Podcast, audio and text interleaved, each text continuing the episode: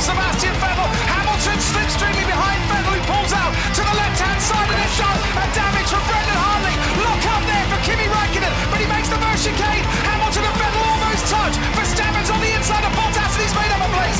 Going over the grass, it's Kevin Magnussen in the Haas. It's Raikkonen from Vettel from Hamilton Verstappen. Bottas under pressure now from Grosjean. Then Hamilton and Vettel has been spun round.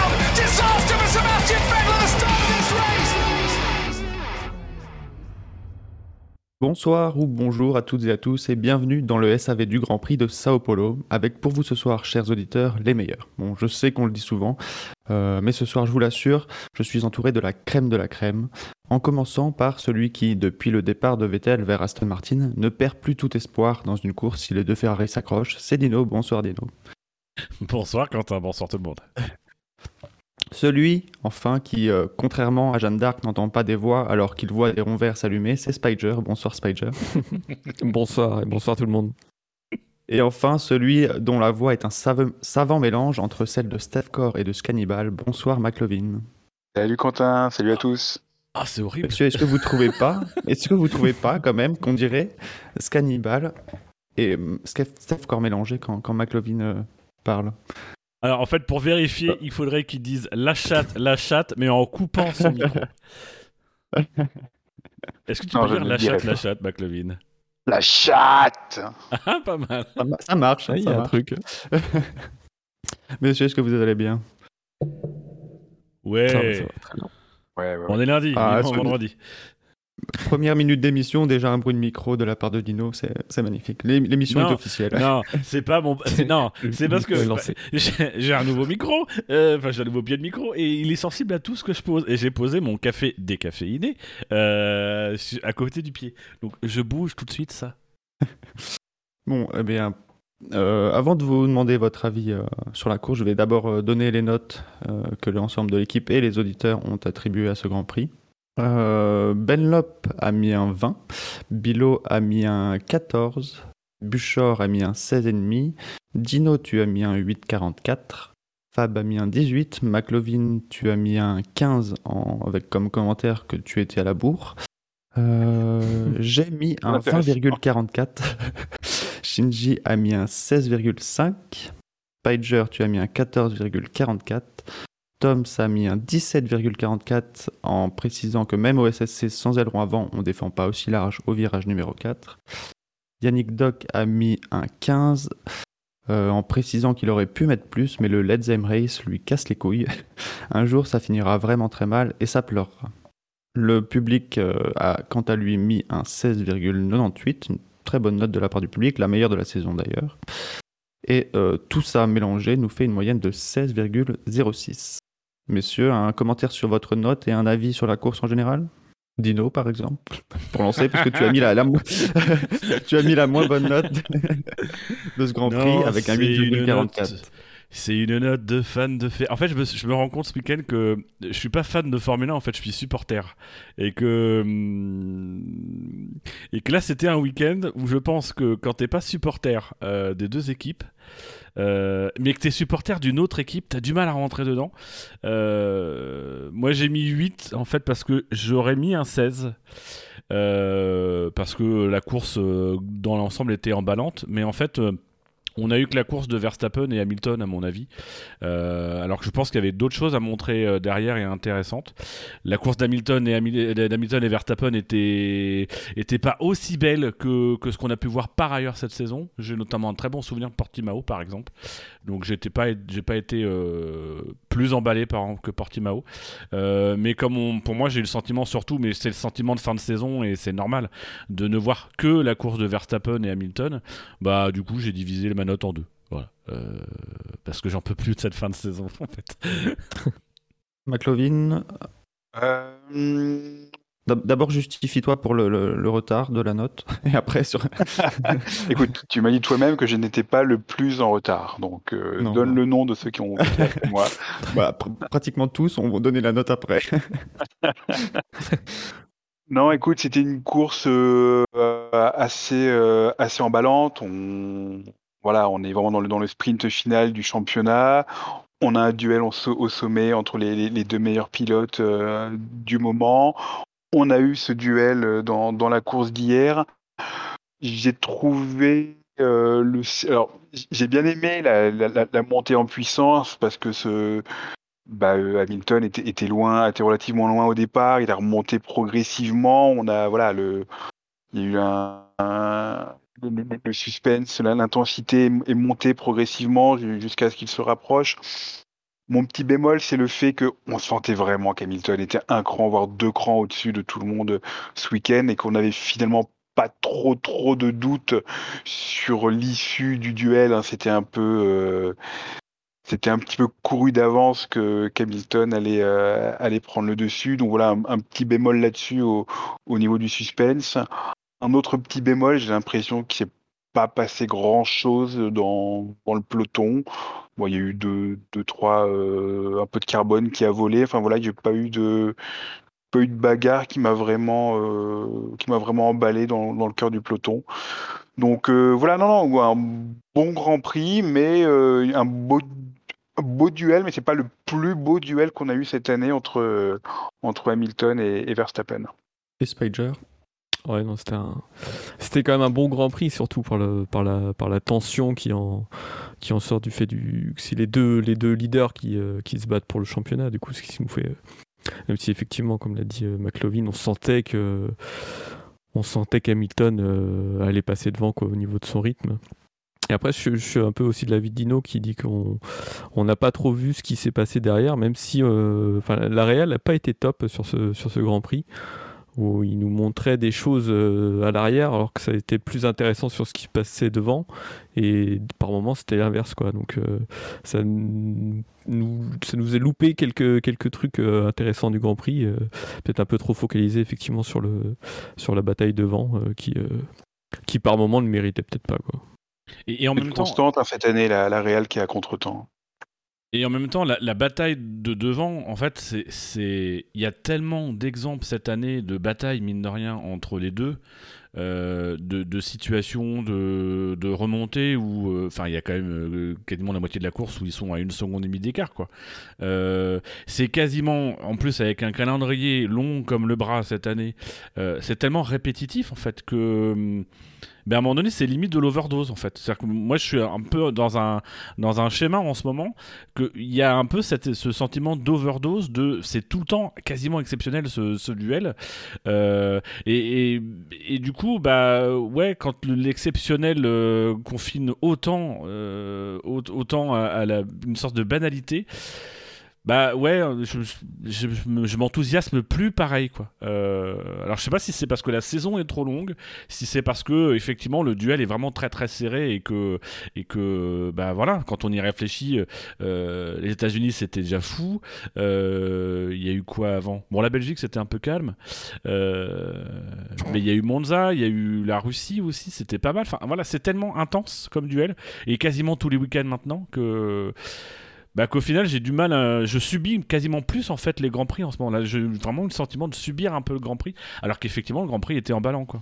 C'est vrai que le la saison est longue et je pense qu'elle est longue pour tout le monde. Ceux qui ceux qui ne supportent pas forcément un des deux pilotes euh, leaders du championnat euh, ça doit être long parce que bon euh, ils ont peut-être envie de passer à autre chose et euh, parce que la saison 2022 euh, peut, peut avoir quelques promesses à nous offrir et euh, aussi pour les pilotes qui soutiennent ou Verstappen ou Hamilton, ça, ça, devient long.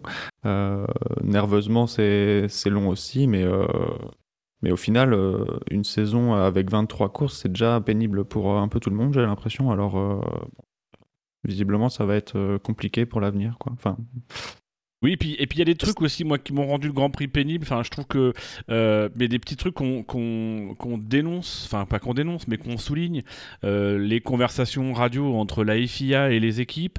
Euh, bah là, on a eu en fait finalement un moment, le, ce moment où où le, il le reconnaît lui-même. D'ailleurs, Toto Wolff invective le directeur de course par caméra embarquée, enfin qui vient rajouter de la tension. Il y a eu de la tension finalement tout le week-end, même jusqu'après la course où on sent bien que Toto Wolff il a été tendu comme un string tout le week-end, que ça se sent en fait dans la course que c'est tendu. Et euh, j'ai déjà eu l'occasion de dire, je pense que j'aurais détesté le duel Prost-Senna en fait à vivre. Je pense que j'aurais trouvé ça très beau, ça très beau, mais j'aurais quand même détesté parce que c'est effectivement cette espèce de, tension permanente. Et, là, je trouve que c'est la première fois que je le sens, mais en plus en étant extérieur, des tensions effectivement quand tu te bats pour le, quand en tout cas ton pilote ou ton écurie se bat pour le titre, t'es emballé par le truc, es... mais là ça quand t'es de l'extérieur, tu te sens dans un truc un peu tendu euh, et, c'est un peu inconfortable. Pour revenir sur, les, quand même. sur les, les, quand même bonnes appréciations qu'il y a eu globalement sur le week-end, euh, sur, le, sur la course, est-ce que justement c'est pas le, week-end en soi qui, qui était euh, bah, plein de dramaturgie, de tension, comme tu le disais, Dino, et qui finalement c'était un week-end où il y avait un peu de tout, quoi, de, de la piste à, en dehors de la piste, bah, le Grand Prix est allé en fait dans, dans, dans la continuité du week-end. Mais c'est un peu dans la lignée quand même de ce format avec le, les qualifs le vendredi, le sprint. Il se passe énormément de choses dans le week-end. Et il y a dès le samedi, il y a, il y a des enjeux qui se mettent. Il y, a, il y, a, à la fois des enjeux qui se mettent, mais il y a aussi finalement les performances qui se cristallisent dès le vendredi matin. Euh, puisque finalement on passe quasiment tout le week-end en parc fermé. Donc on sent que ça, ça vraiment ça, ça, crispe euh, pas mal toute. Euh, toute euh, bah, tout le week-end, quoi. On l'a su tout de suite, effectivement, avec la. On a su tout de suite que Hamilton allait prendre une, pénalité de 5 places, donc euh, dès, le vendredi matin, on avait déjà cette tension de, savoir, et en plus on s'est rendu compte rapidement que là où on, croit, on, aurait pu croire que c'était les Red Bull qui allaient dominer, bah, c'était Hamilton, je vais pas dire les Mercedes, c'était plus Hamilton quoi qu'elle allait être le, plus rapide de week-end et du coup ça, ça rajoutait rajouter à cela le, le coût du DRS et tout c'est vrai que ça, ça a mis en tension euh, tout, tout le week-end euh, du, vendredi matin jusqu'au jusqu'au dimanche soir. Au, au nom d'une certaine tradition moi j'avoue que j'aime pas trop ce, ce week-end euh, euh, avec la, la, course sprint.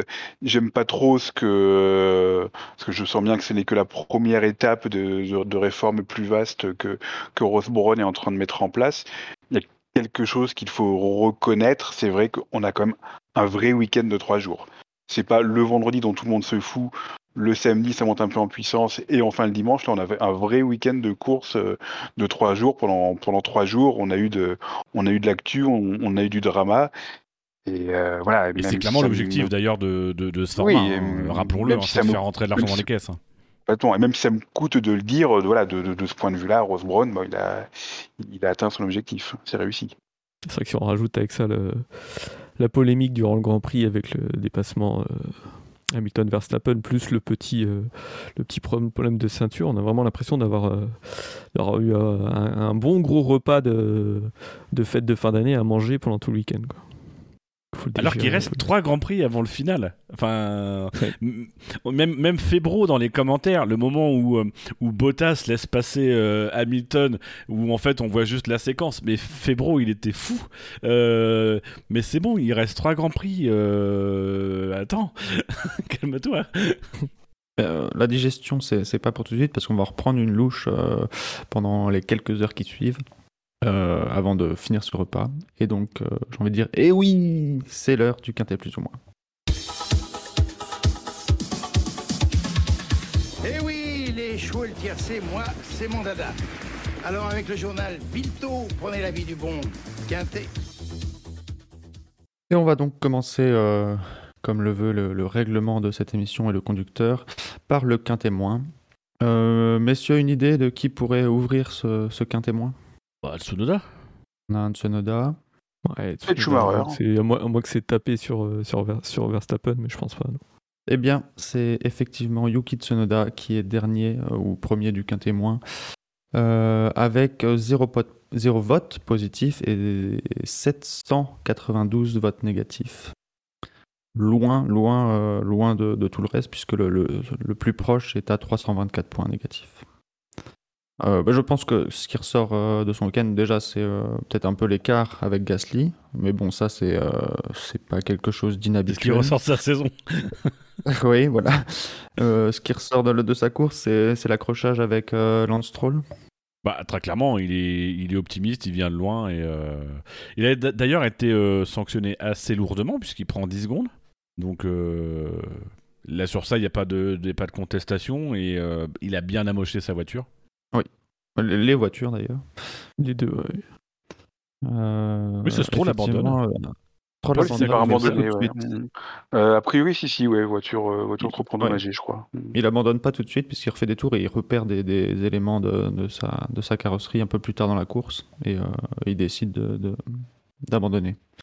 Euh, oui, effectivement, tu le disais, un dépassement qui vient de, de très loin. Alors, euh, Tsunoda qui, qui dit que Stroll ne regardait pas dans ce rétro, mais bon, généralement, quand il n'y a rien à 100 mètres derrière tes- tes ré- ta voiture, tu regardes pas forcément dans tes rétros.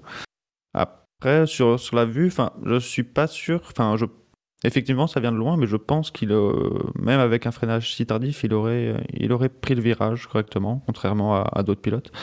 Euh, mais euh, oui, c'était trop, trop opportuniste pour, euh, pour que ça passe. Ouais, c'est, le, le dessin du, du premier virage aussi qui est un peu, un peu traître. Les, les- pilotes vont très tard à la corde, ce qui fait qu'on a l'impression qu'ils, laissent la porte grande ouverte et bah, quand ils vont chercher la corde, ils se rabattent rapidement. et quand il y a un pilote qui, qui essaye de s'engouffrer, bah, ça passe pas là, comme, comme, comme avec Tsunoda. Alors après, Tsunoda, il était parti. C'est c'est pas en course qu'il part euh, en pneu tendre? Il est le seul en pneu seul, tendre au départ? C'est le seul à partir avec c'est les seul. pneus rouges, ouais. Donc peut-être que, ouais, il se dit, euh, j'ai des pneus rouges, il faut que je fasse la différence. euh, Mais est-ce que c'est à ce moment-là? Ah, je sais plus si c'est... Non, non c'est vraiment au début de course hein, qu'il s'accroche. Ouais, Oui, ouais, il, a, il a- il a ses pneus rouges. Hein. C'est- Ouais, non, mais c'est comme, comme tu dis, je pense qu'il il dit j'ai le, j'ai- le rythme, enfin j'ai les pneus pour avoir le rythme pour les premiers tours, faut que, faut que je fasse la différence. Et, et oui, il en fait, en trop. Peut-être qu'il se dit ça, mais peut-être qu'il y a aussi vraiment une différence et que. Enfin, je rejoins un peu ce que je disais tout à l'heure. Le, freinage est pas en soi euh, si kamikaze que ça. C'est juste que, oui, le, contexte fait que euh, ça, ne passe pas, mais euh, en soi, le, virage pour que lui prenne son virage après avec des pneus. tendres neufs alors que Stroll est sur des médiums usés mais usés ça veut peut-être dire euh, ont juste fait un tour dessus, mais euh, peut-être que la différence, et on l'a vu euh, d'ailleurs en, course sprint où les, les pilotes en, pneus, euh, en, pneu- en pneus tendres ont, pris des meilleurs départs et sur les, sur les premiers tours euh, réussissaient à, à se créer des opportunités face aux pilotes en médium. Ensuite, c'est dommage parce que Tsunoda, je trouve que depuis euh, quelques week-ends, il y a, y a du mieux. En, en- termes de rythme, je trouve que c'est souvent, euh, il il est moins largué qu'il a pu euh, l'être pendant une, certaine période. Mais euh, il a encore beaucoup de mal à, tout mettre, euh, bout à bout et à faire des, week-ends, propres du, vendredi au, dimanche. Il y a toujours un moment ou un autre où il va faire une connerie en qualif ou faire une connerie en course qui, finit par tout gâcher. Mais en, en termes de rythme, de, de potentiel, j'ai l'impression qu'il y a, il y a un petit truc qui commence à, se débloquer. Peut-être que d'ici la fin de l'année, on peut espérer une vraie, euh, une, perf. Bah, au final, en fait, il, montre en course ce qu'il montre un peu depuis le début de saison, c'est-à-dire cette, impatience. Euh, le, le côté positif, c'est effectivement, comme tu le dis, c'est qu'on voit depuis quelques grands prix que euh, en perf, ça commence à sortir. Maintenant, faut faut qu'il arrive en fait à, vraiment garder, euh, à se concentrer euh, tout du long, ça, ressemble vraiment à une manœuvre qui est, un peu précipitée où le mec se jette sur un truc parce qu'il dit voilà, faut que j'aille tout de suite alors qu'il n'y a pas forcément de, il y a pas forcément de motif. Il pouvait attendre encore un peu. Euh, je sais pas s'il y a encore le DRS à ce moment-là. Non, je pense pas. Non, il n'y a pas le DRS. Pas non plus. Mais avec des pneus tendres et des médiums, peut-être qu'il aurait pu rester, et déjà essayer de rester proche, bien sortir euh, des S, et puis euh, faire la ligne droite vers le 4 et essayer de, de- de jouer quelque chose au virage 4. Après, un des enseignements qu'on a eu aussi, c'est que les, les pneus soft offraient euh, satisfaction sur les premiers tours, mais que ça durait pas longtemps. Donc euh, peut-être aussi euh, ça a aidé à, à- à ce qu'il se mette dans, dans son état d'esprit. Euh, euh, surtout les températures avaient remonté par rapport à, à la veille. Et Vous parlez du DRS, en plus, c'est le, le plus idiot, c'est qu'il allait. euh, il rentrait dans le troisième tour, donc il allait avoir le, le DRS dans la partie euh, après les S. Qu'il aurait pu faire son dépassement euh, un peu plus tard. quoi.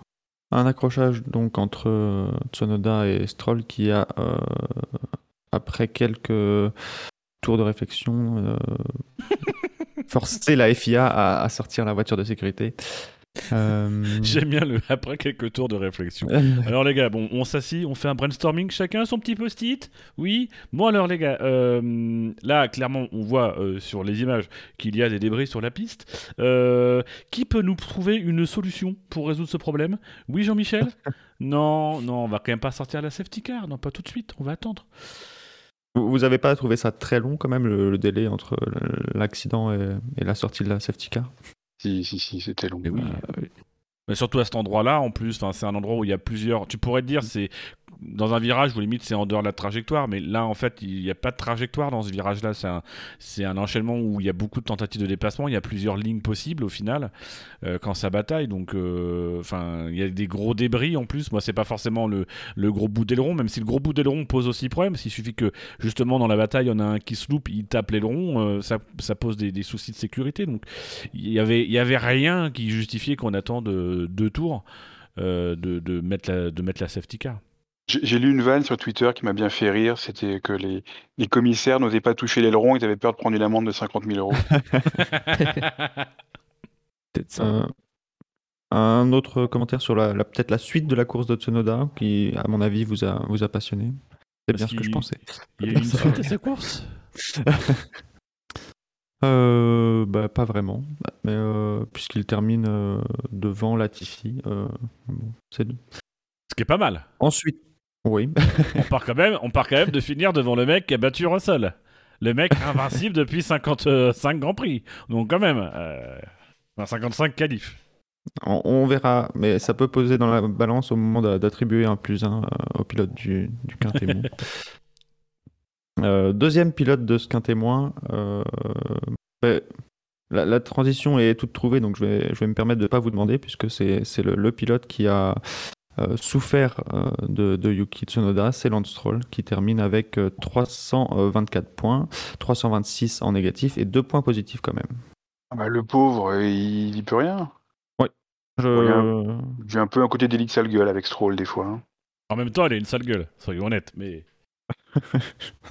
c'est pas, c'est pas la gueule, c'est c'est la coupe de cheveux. Il a une frange, c'est pas possible.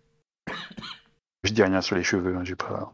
Je suis pas, je suis pas compétent, c'est- aucune, aucune légitimité. Euh, un peu un peu dur pour Stroll alors pour vous euh, comme comme classement? Bah oui, on aurait pu trouver. euh, enfin, on, on peut trouver pire hein, dans le plateau. euh.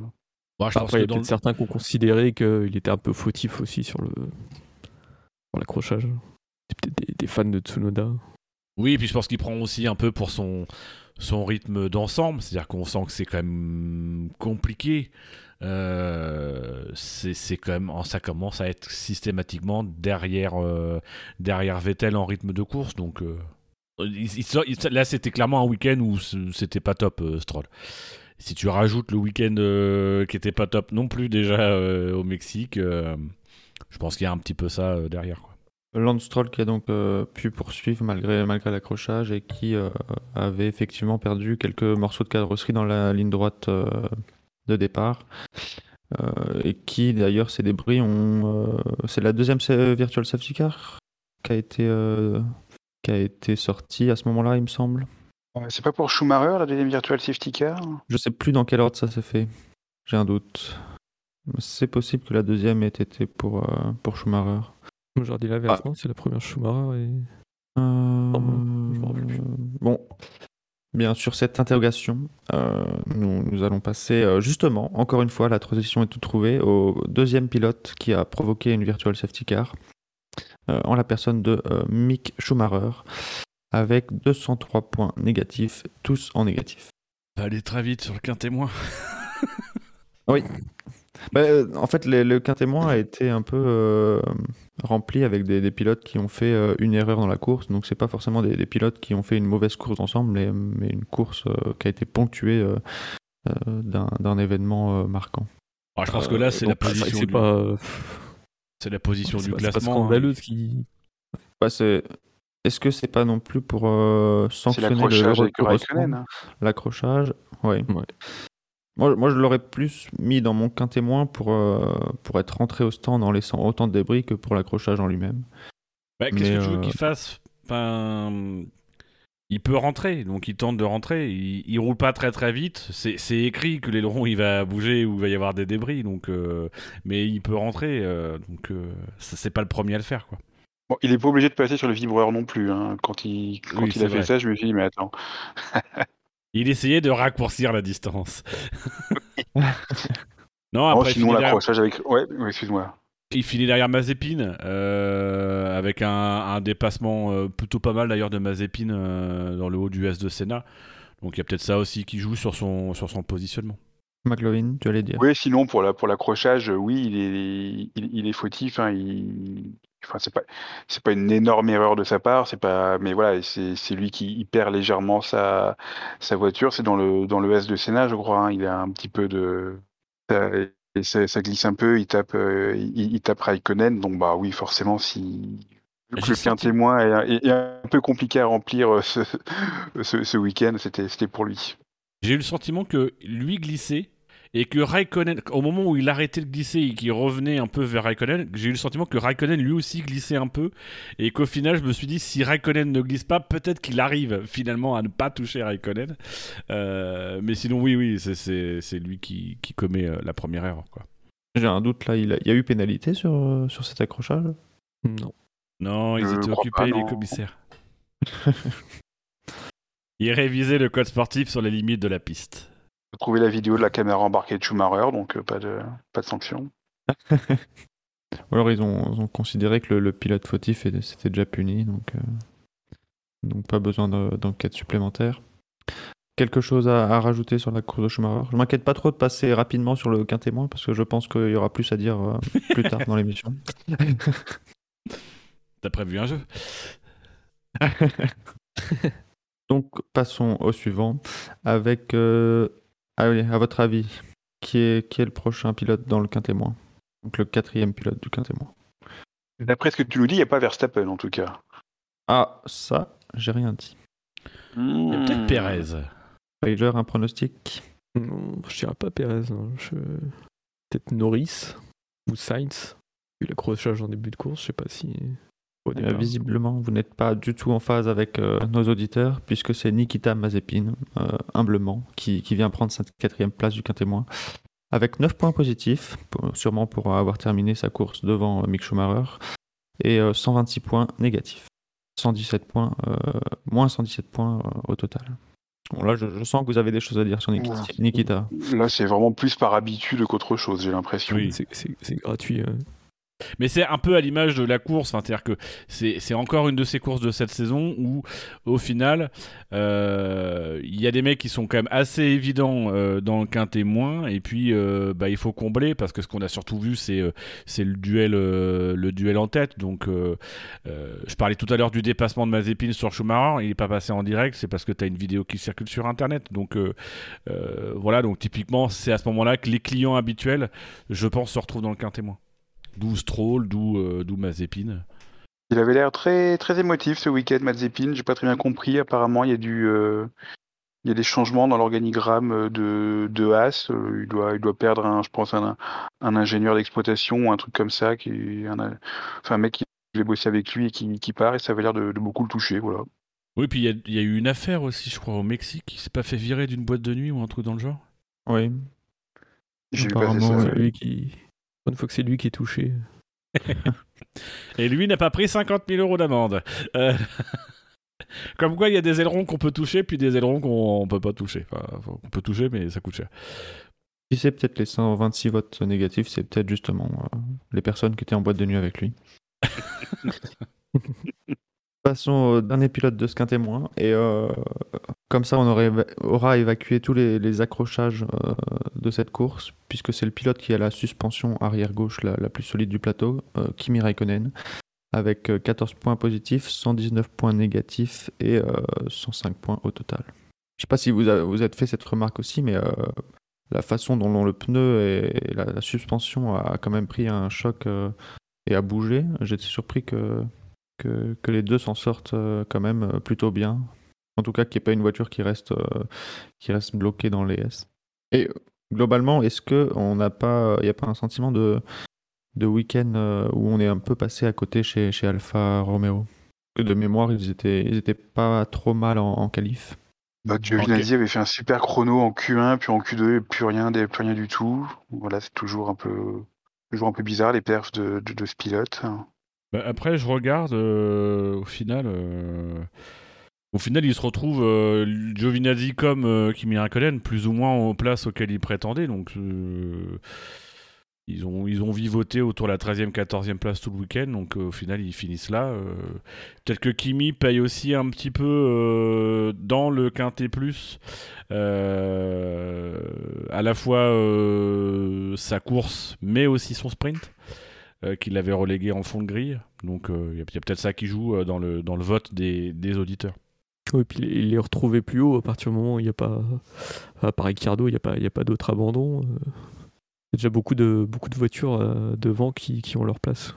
Oui, parce qu'au final, il, il remonte quand même pas trop mal. Il part des stands, Raikkonen, hein, Et il part des stands, il finit 12ème. devant Giovinazzi. Enfin, deux places devant Giovinazzi. Deux places devant Giovinazzi. euh, bon, après, les, habituels et les abandonneurs, mais euh, il fait le boulot, quoi. Mais il peut pas faire beaucoup plus. hein. Quand, tu regardes derrière, c'est vrai que bah, derrière, c'est Vettel. Et Vettel, c'était déjà un peu plus à la bataille devant. Je vous propose d'abandonner ce quintet moins qui, euh, comme le dit Pierre Will, ne, restera pas dans nos mémoires, et de se diriger vers le quintet mou. Euh, et de ce que j'ai compris, il y a des pilotes qui, à mon avis, selon vous, seraient déjà trop bien classés. Euh, puisque dans ce quintet mou, nous retrouvons dans l'ordre Daniel Ricciardo, Lando Norris, Antonio Giovinazzi, Valtteri Bottas, Nicolas Latifi, George Russell, Carlos Sainz Jr., Sébastien Vettel, Sergio Perez et Fernando, Fernando Alonso pardon, qui est aux portes du Quintet Plus. Tu peux nous les mettre sur le chat interne, Je- s'il te plaît? Et ça tout de suite. C'est rigolo parce que je suis en train de voir pendant que tu mets sur le chat interne le dernier message en interne de Spider qui disait euh, si on peut pas, on- si on peut ne pas trop traîner s'il vous plaît, qui était le dernier message en fait pendant le sprint, euh, enfin pendant le super warm-up et qui colle très bien en fait à ce début d'émission. On ne traîne pas trop Spider, ça va le rythme est bien. Vous avez écouté voilà, depuis samedi matin. On est toujours sur le même rythme. Merci d'avoir meublé pendant ce temps de rédaction. Oui, je, je sens que tu es en train de décrire à la main. Tu, as le droit de faire des copier-coller, Quentin, sache-le. C'est Je sais vrai, pas si ça existe en Belgique, mais en France, ça existe. euh. Bah, moi, la différence entre Perez et Bottas bravo. m'étonne un peu. Il y a beaucoup de points entre les deux? Ah, attends. Euh, Bottas se retrouve avec moins 44, 161 positif, 205 négatif, et Perez avec 64 points. Donc pas tant que ça finalement. Le, le Ouais, quintet euh, mou est assez serré. En revanche, 132 points positifs pour Perez et 68 négatifs. Ouais, je, je comprends pas pourquoi euh, Perez, euh, Perez fait une meilleure course que Bottas non plus.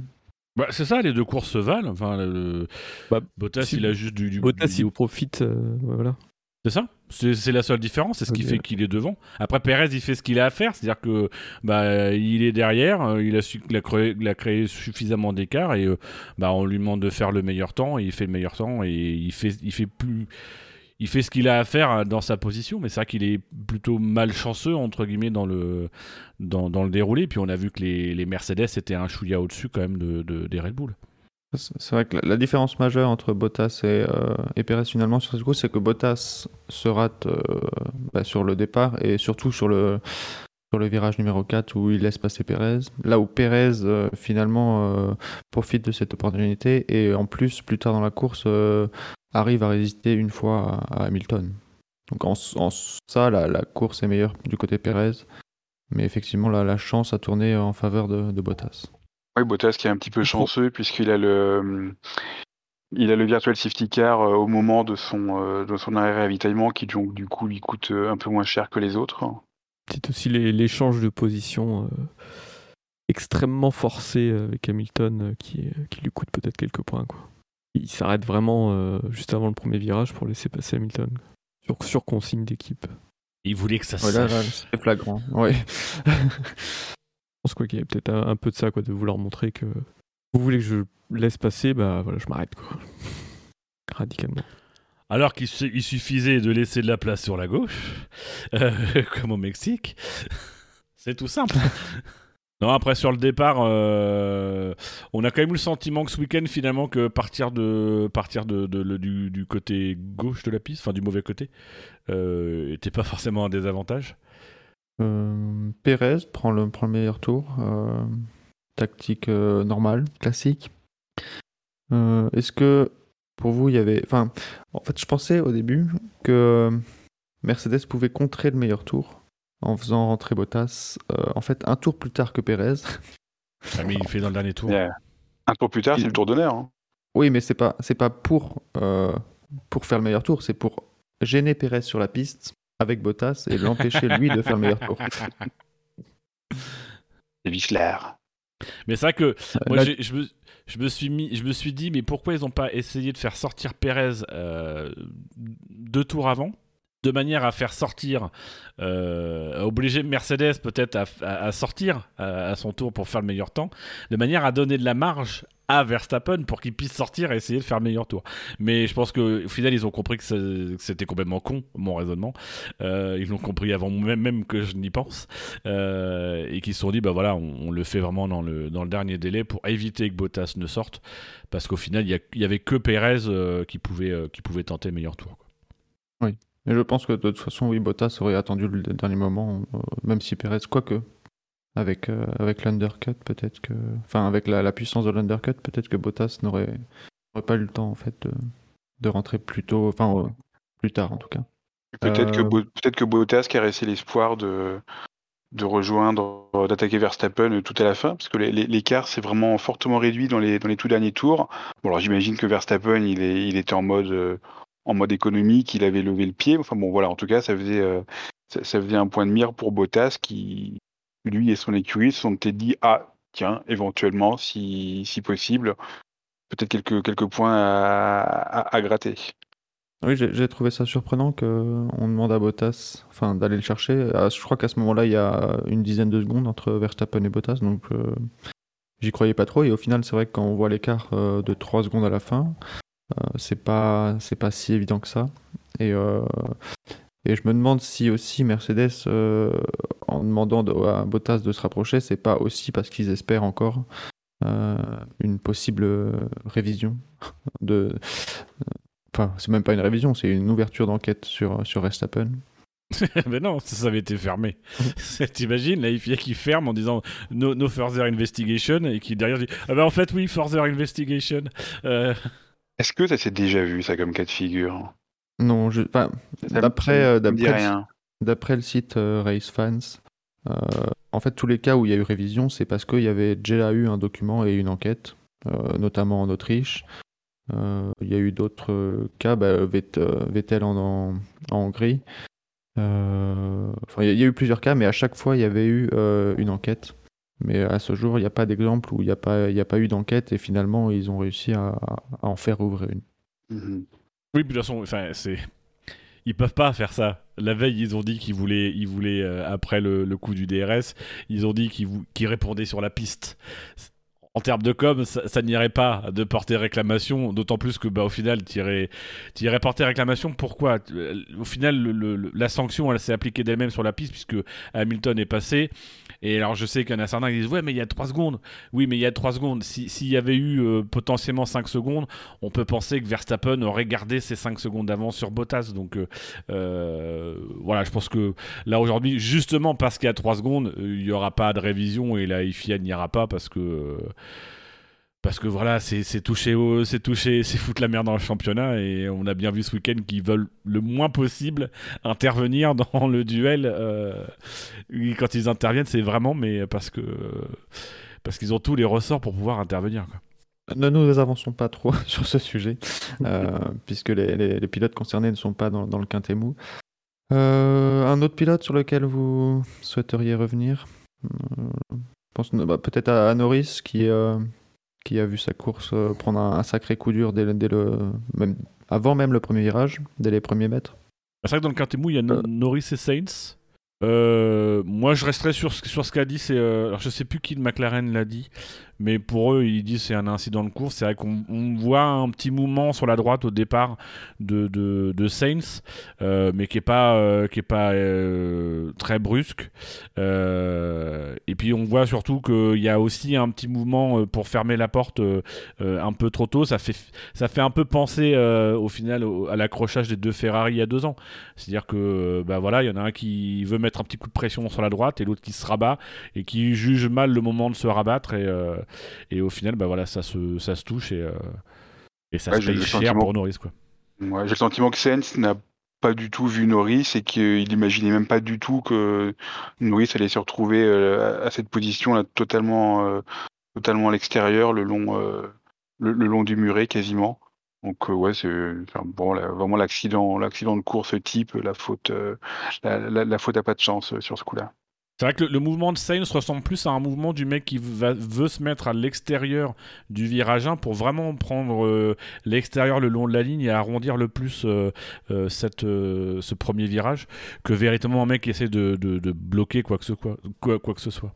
Bon, je dirais pas ça. Moi, je, pense qu'il le voit, qui prend un meilleur départ et qui, voilà, comme, font la plupart des pilotes, quoi. Il, il se déplace un peu tout en laissant assez de place quand même pour le au pilote pour le passer. Et après, c'est effectivement Norris qui se rabat un peu trop tôt, euh, pensant peut-être que euh, Sainz va lui aussi un peu euh, se remettre à l'intérieur vu qu'il n'y a personne.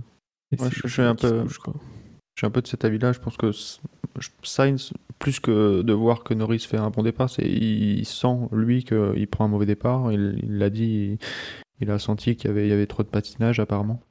Et, euh, et il décide de, de, protéger un peu l'extérieur, mais, euh, mais pas, pas assez visiblement, puisqu'il y a encore euh, le passage pour, euh, pour Norris.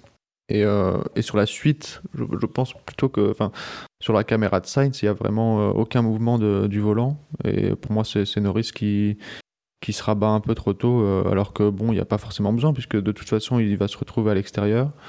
Donc à part, à part bloquer Sainz, mais on est encore un peu tôt dans, dans la manœuvre pour le faire. euh, je vois pas, je vois pas ce qu'il aurait pu espérer d'autre. Et donc euh, là aussi, le, enfin, de mon point de vue, en tout cas, le, principal responsable, c'est puni tout seul. C'est une, euh, une mauvaise période hein, pour Norris, hein, qui en début de saison enchaînait les, enchaînait les places d'honneur, les troisièmes, les quatrièmes, les cinquièmes places. Là, depuis son, depuis son presque, sa presque victoire à Sochi, on, il a, un peu disparu des, des, radars. hein.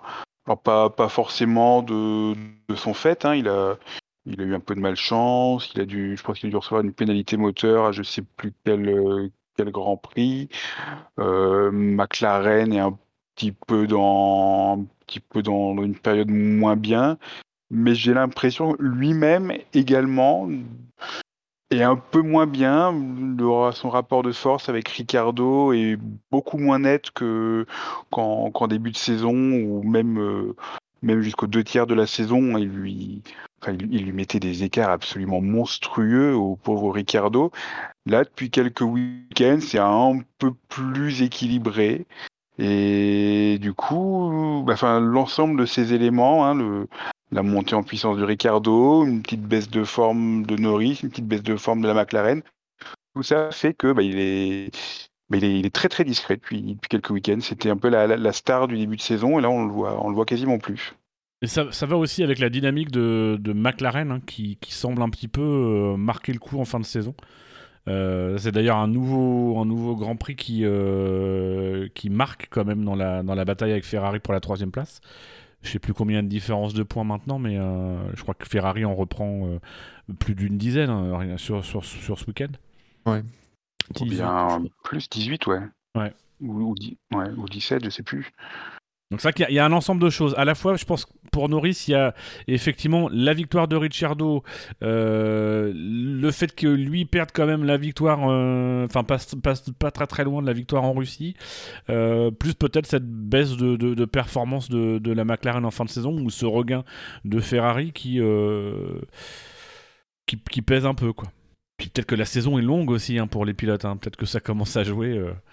Il Il est jamais content Dino sur le chat qui, nous dit que Norris, il tente, euh, il tente des trucs un peu dans tous les sens car son équipe est derrière.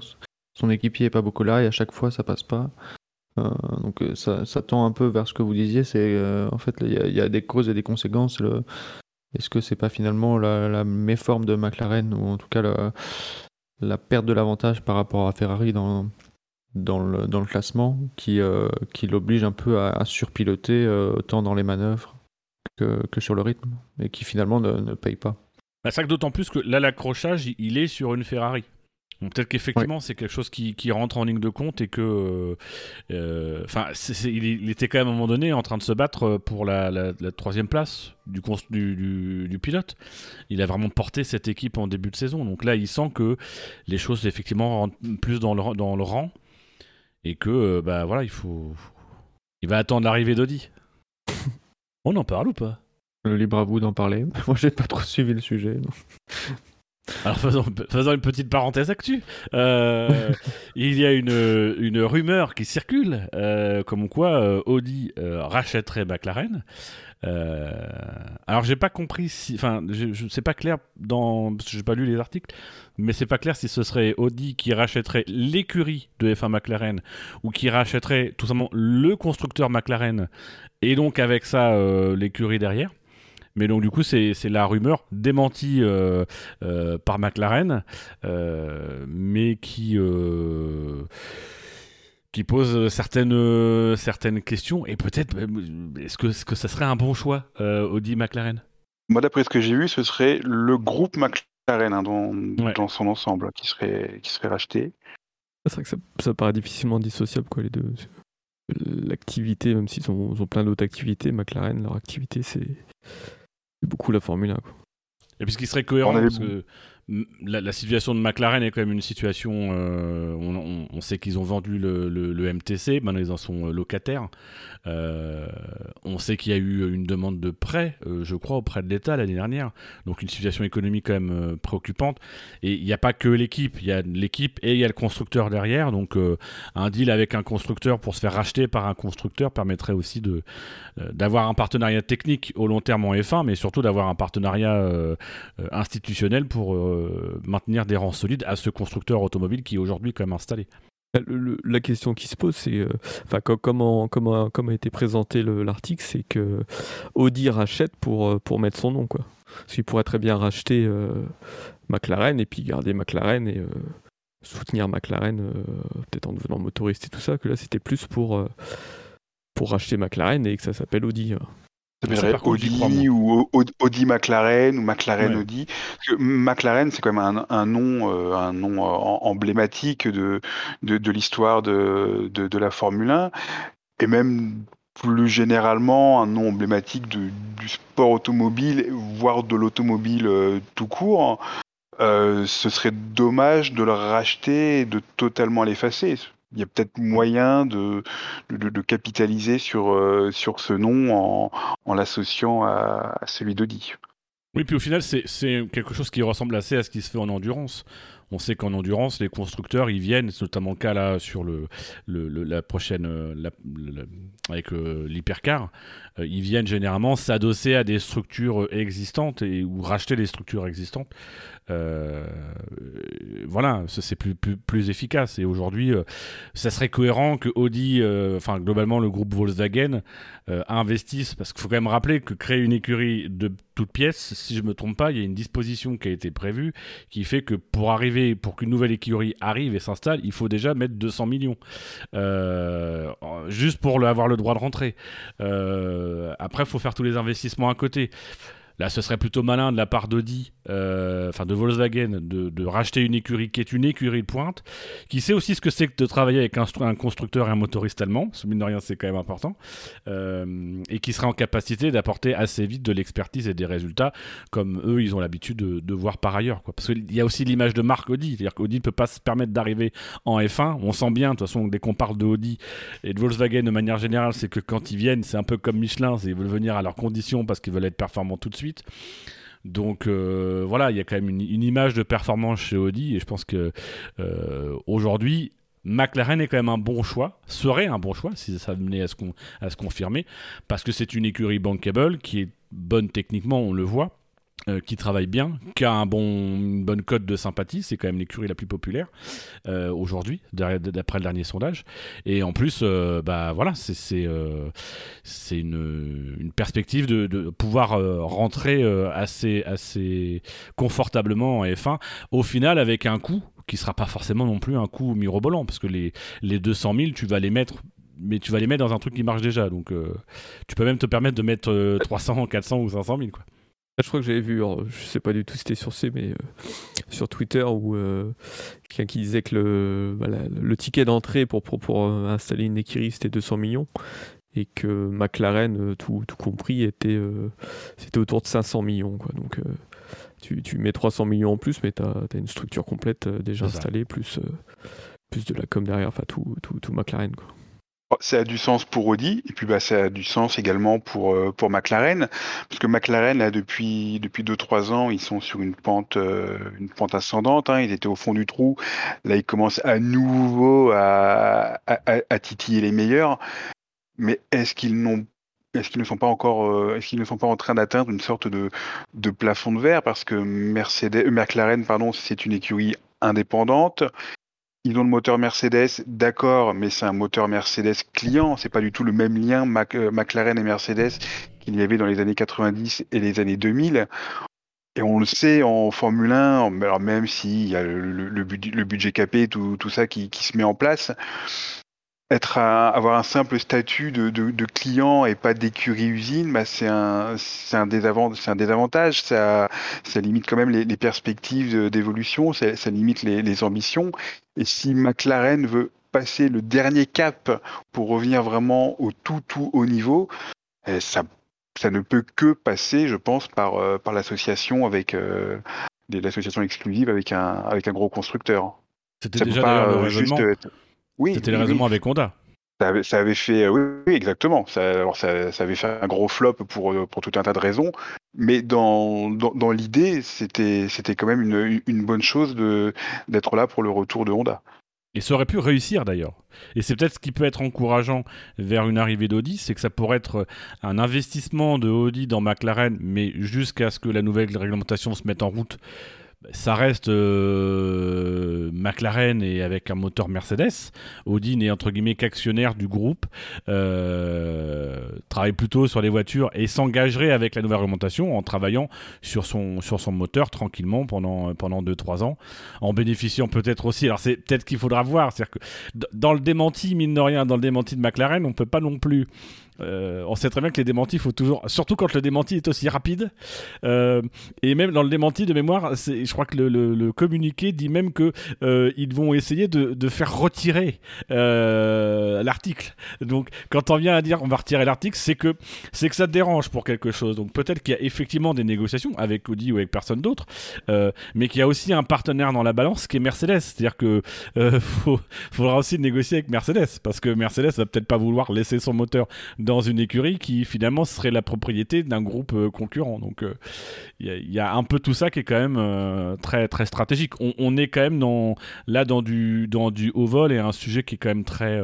le groupe Volkswagen et Audi en particulier, c'est un serpent de mer en F1, mais c'est aussi un très gros groupe euh, et il y a des questions de, marque et de, concurrence aussi qui, doivent être réglées. Donc ça, se trouve, c'est fait. Euh, les, sources ont l'air quand même d'être plutôt, plutôt favorables à dire que c'est fait. Euh, mais en tout cas, dans la presse, c'est la presse britannique qui, s'est emparée de ça, sont, sont plutôt affirmatifs. donc voilà, c'est peut-être fait. Mais il y a, tellement d'enjeux autour que c'est peut-être fait sur le papier, il y a peut-être un accord de principe, mais c'est pas encore signé signé. Après, faut, faut voir comment, euh, comment le groupe Volkswagen veut, mettre tout ça en place, parce qu'il y avait aussi euh, Porsche qui était plus ou moins envisagé euh, dans, le, dans une arrivée en F1, donc je sais pas si, notamment avec Red Bull, si c'est pour devenir motoriste ou quoi. Est-ce que, est-ce que Audi serait une équipe avec McLaren et Porsche serait motoriste pour, pour Audi McLaren et pour, pour Red Bull? En rachetant peut-être les, anciennes activités de, de Honda. Ah, c'est sûr que si, ça se fait, de toute façon, ça, c'est, envisageable que pour la, future réglementation moteur. Mais ça pourrait même être par ce biais-là. Hein. C'est-à-dire de, jouer justement avec les deux marques Euh, mais au final, d'avoir une seule plateforme moteur. De, racheter McLaren, euh, mais aussi de travailler en partenariat avec, euh, Red Bull, de développer en récupérant euh, la technologie Honda, de développer un moteur, et puis bah, arriver les nouvelles réglementations, de mettre un moteur Porsche, officiellement Porsche, mais un, moteur Porsche dans la Red Bull et l'AlphaTauri, et puis un moteur, un moteur Audi avec les moyens Audi dans la, dans la McLaren. Ça peut être ça. Ça me paraît compliqué, mais ça peut être ça. Le nouveau règlement moteur, on est d'accord, c'est 2026. hein. Pour moi, c'est ça. ouais. C'est vrai que- c'est vrai que si Audi euh, rachète euh, maintenant McLaren, c'est comme une période de, de, de transition quand même relativement, relativement longue. hein. Oui. Je peux comprendre que Mercedes, effectivement, euh, ne voit pas ça d'un très très bon œil. Ou alors ils font un. un- Je sais pas jusque quand court leur contrat à McLaren avec Mercedes. Mais ils font un entre-deux en achetant des moteurs à, à Red Bull. Quoi. McLaren Red Bull Powertrain, ça serait tellement beau. McLaren Bah, du coup, Audi. il pourrait, il Red pourrait Bull. appeler ça Audi, quoi. Pour aller rebadger Audi, quoi. De toute façon, ça serait, ça serait pas un constructeur euh, frontal, donc il y a pas de. Ce serait moins grave pour eux. Quoi. Ça reste un moteur Honda quand même à la base. Est-ce que Honda a Ça vraiment envie de remettre son moteur dans la McLaren? Ça, Oui, je sais pas ouais. s'ils ont un. Ils ont bien, ils ont bien donné leur F1 à Mercedes, c'est bon. Enfin, il y a eu un petit jeu à plusieurs bandes, mais bien, merci pour cette euh, page actu. Euh, les, prochaines semaines risquent d'être euh, riches, ou pas en, annonces. Revenons donc sur le, le, le si vous le voulez bien. Nous, étions justement ben, sur Norris et sa McLaren Audi. Mauvais week-end de, McLaren dans l'ensemble, puisque Ricciardo aussi a été contraint à l'abandon. Euh, apparemment une, une fissure dans, dans le châssis euh, qui aurait provoqué euh, une perte de puissance. euh, Oui, parce que c'est une fissure sur une attache moteur. Oui. Par l'endroit où le moteur est attaché, donc. Euh, Ouais, qui- qui faisait, ouais, il faisait une Ouais. course, alors pas, pas géniale. Hein. Bon, de toute façon, Ricciardo cette année, c'est rare- c'est très rarement génial, mais euh, plutôt correct, plutôt solide. Il était euh, au moment de son abandon, je crois qu'il était en bagarre avec Pierre Gasly, euh, si je dis pas de bêtises. Donc voilà, il était, euh, il était en route pour marquer quelques quelques quelques bons points dans le dans le peloton de chasse. Bah, euh, Ricciardo qui a déclaré qu'avec en voyant en fait que les, deux Ferrari de devant avaient, avaient une stratégie médium-médium et donc qui, qui- ils, avaient la certitude que les Ferrari rentreraient à nouveau, euh, qui tenterait bien en fait chez McLaren un- une course à un arrêt, euh, comme les euh, euh, comme les Alpines d'ailleurs je crois, si je dis pas de bêtises. Les Alpines ont fait qu'un seul arrêt, oui. Donc voilà, ils avaient des espoirs sur ça. Est-ce que, selon vous, ça aurait marché, sachant que au moment de l'abandon, euh, Ricardo a déjà une dizaine de secondes de retard sur la, la Ferrari la plus proche, qui est celle de Sainz. Donc ça me paraît, ça me paraît un peu juste euh, avec le, la différence de rythme, euh, avec des, des, des, des pneus durs euh, neufs. Les Ferrari, à mon avis, euh, auraient eu le rythme pour repasser devant, devant Ricardo. Oui, je suis d'accord. Merci, c'est ce que j'attendais. Bah, j'ai senti. Enfin, en vrai, je suis pas du tout d'accord avec ton analyse. Mais comme je j'ai pas vraiment d'analyse à développer, je me, je me rends à la majorité. quoi. Voilà, majorité. Ouais, je, te suis, je te suis, Quentin. Euh, Justement, les, les Ferrari, euh, quelque chose à, à dire sur leur course. Bonne course d'ensemble, ils ont profité, euh, ils sont à leur place finalement. Ouais, euh, ils sont à leur place, puis un peu dans la position de Pierre, de Pierre Gasly au dernier Grand Prix, c'est-à-dire euh, avec de la marche devant et puis de la marche derrière, un peu de marche derrière. Ils ont réussi à se battre ensemble à un moment donné. Non, ils se sont croisés. Bah, entre le virage euh, 3 et le virage 4 dans le premier tour déjà. Euh, Au départ. Leclerc prend l'avantage sur Sainz à, à ce moment-là. Des, des- des frissons du côté des, des fans de Ferrari. Oh, ça fait longtemps qu'on a plus de frissons. hein. Bah, on a vu Massa, ça nous a, ça nous a émoustillé, mais si, moi, j'avais un œil dessus quand même au départ. Je voyais se, se chatouiller un peu. J'ai dit bon, on a vu déjà des, des trucs. euh, Pas que ça recommence. Il était un petit peu chaud Leclerc ce week-end. Hein. Je l'ai pas trouvé en...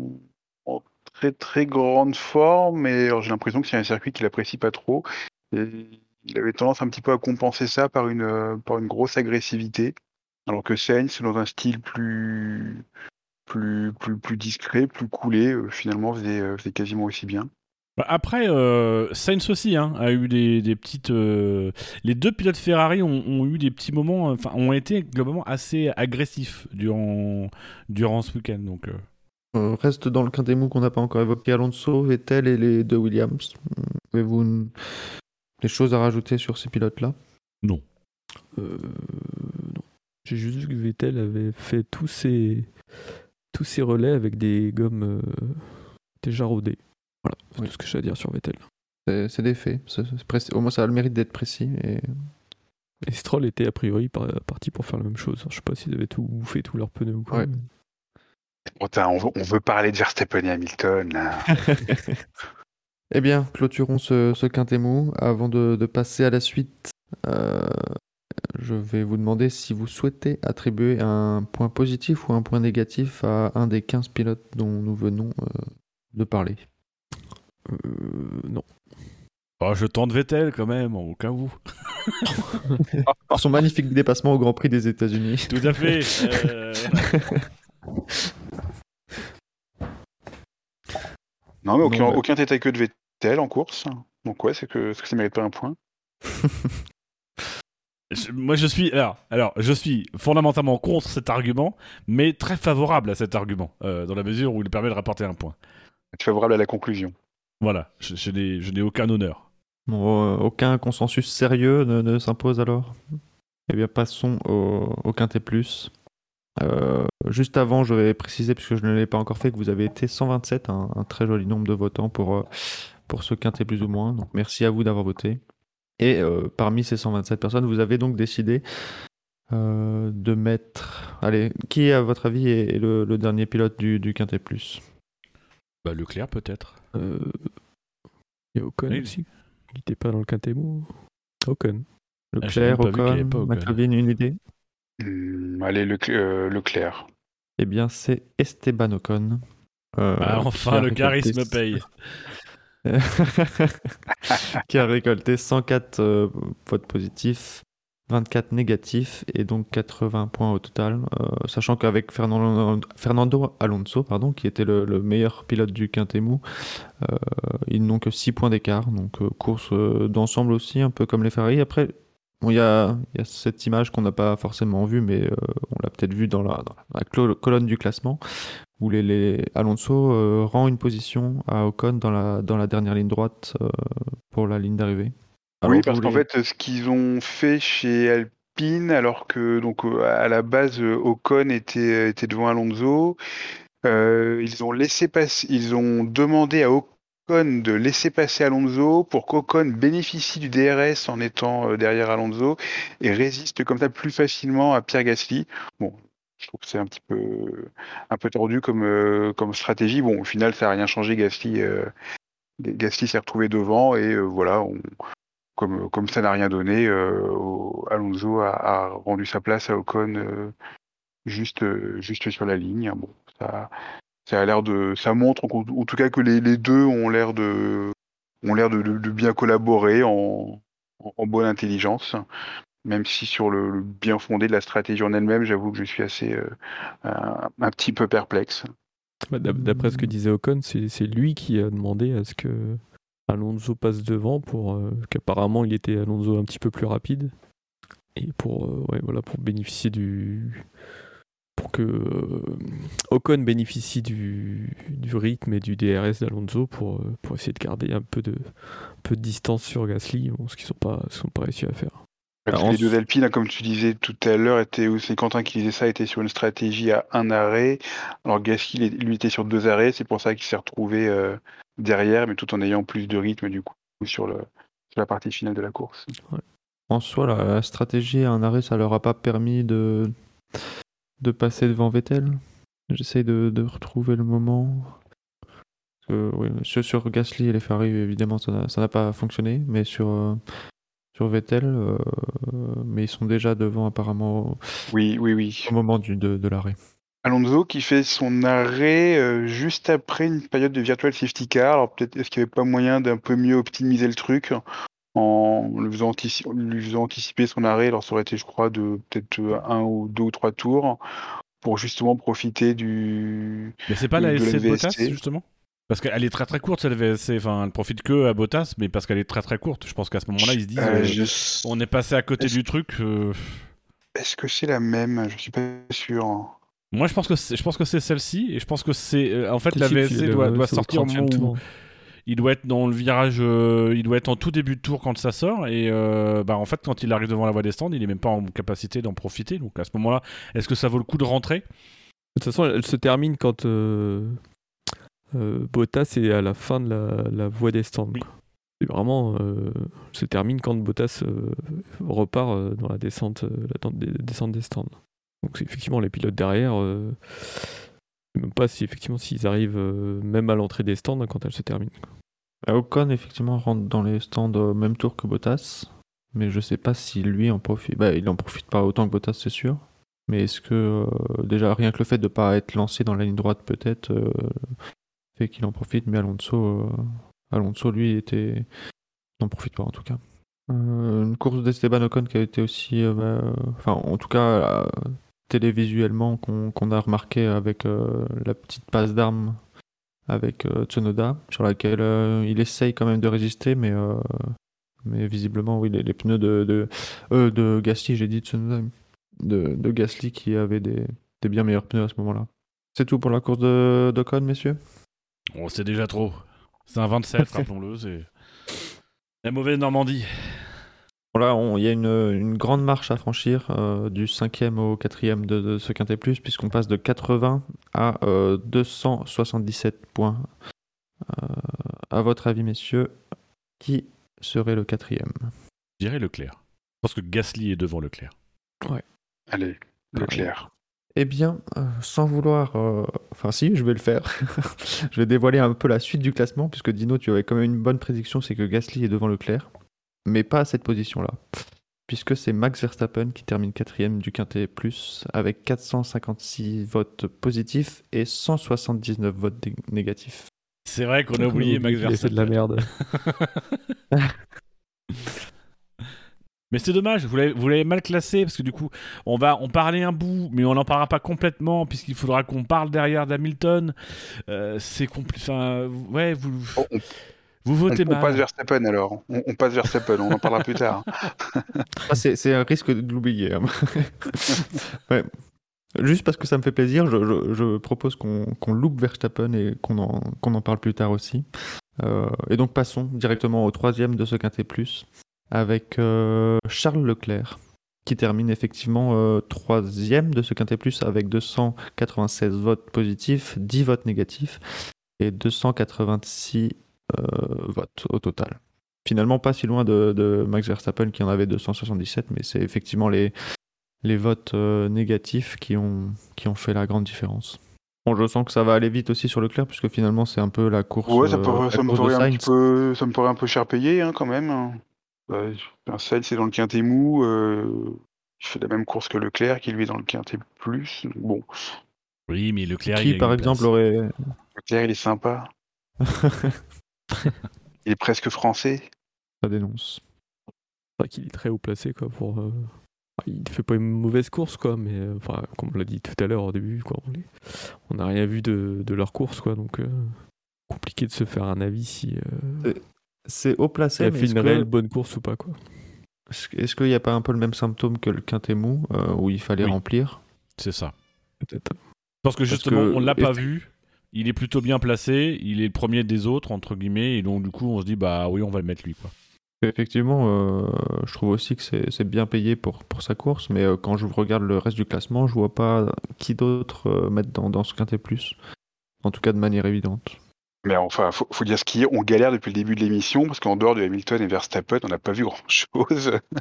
que tout le monde mon est. 8 On y revient mais mais c'est vrai que tout, tout le monde est plus ou moins à sa place. euh, tout, personne n'a fait de course euh, hon- hon- honteusement euh, foirée. Personne n'a fait de, de- de- d'exploits dans, dans- dans le cœur du peloton. Donc c'est vrai qu'on est, on est un petit peu en galère là depuis, euh, depuis une heure. Donc vite, vite Verstappen Hamilton. Re- reparlons plutôt de, McLaren Audi, allez. Il y plus de choses à dire.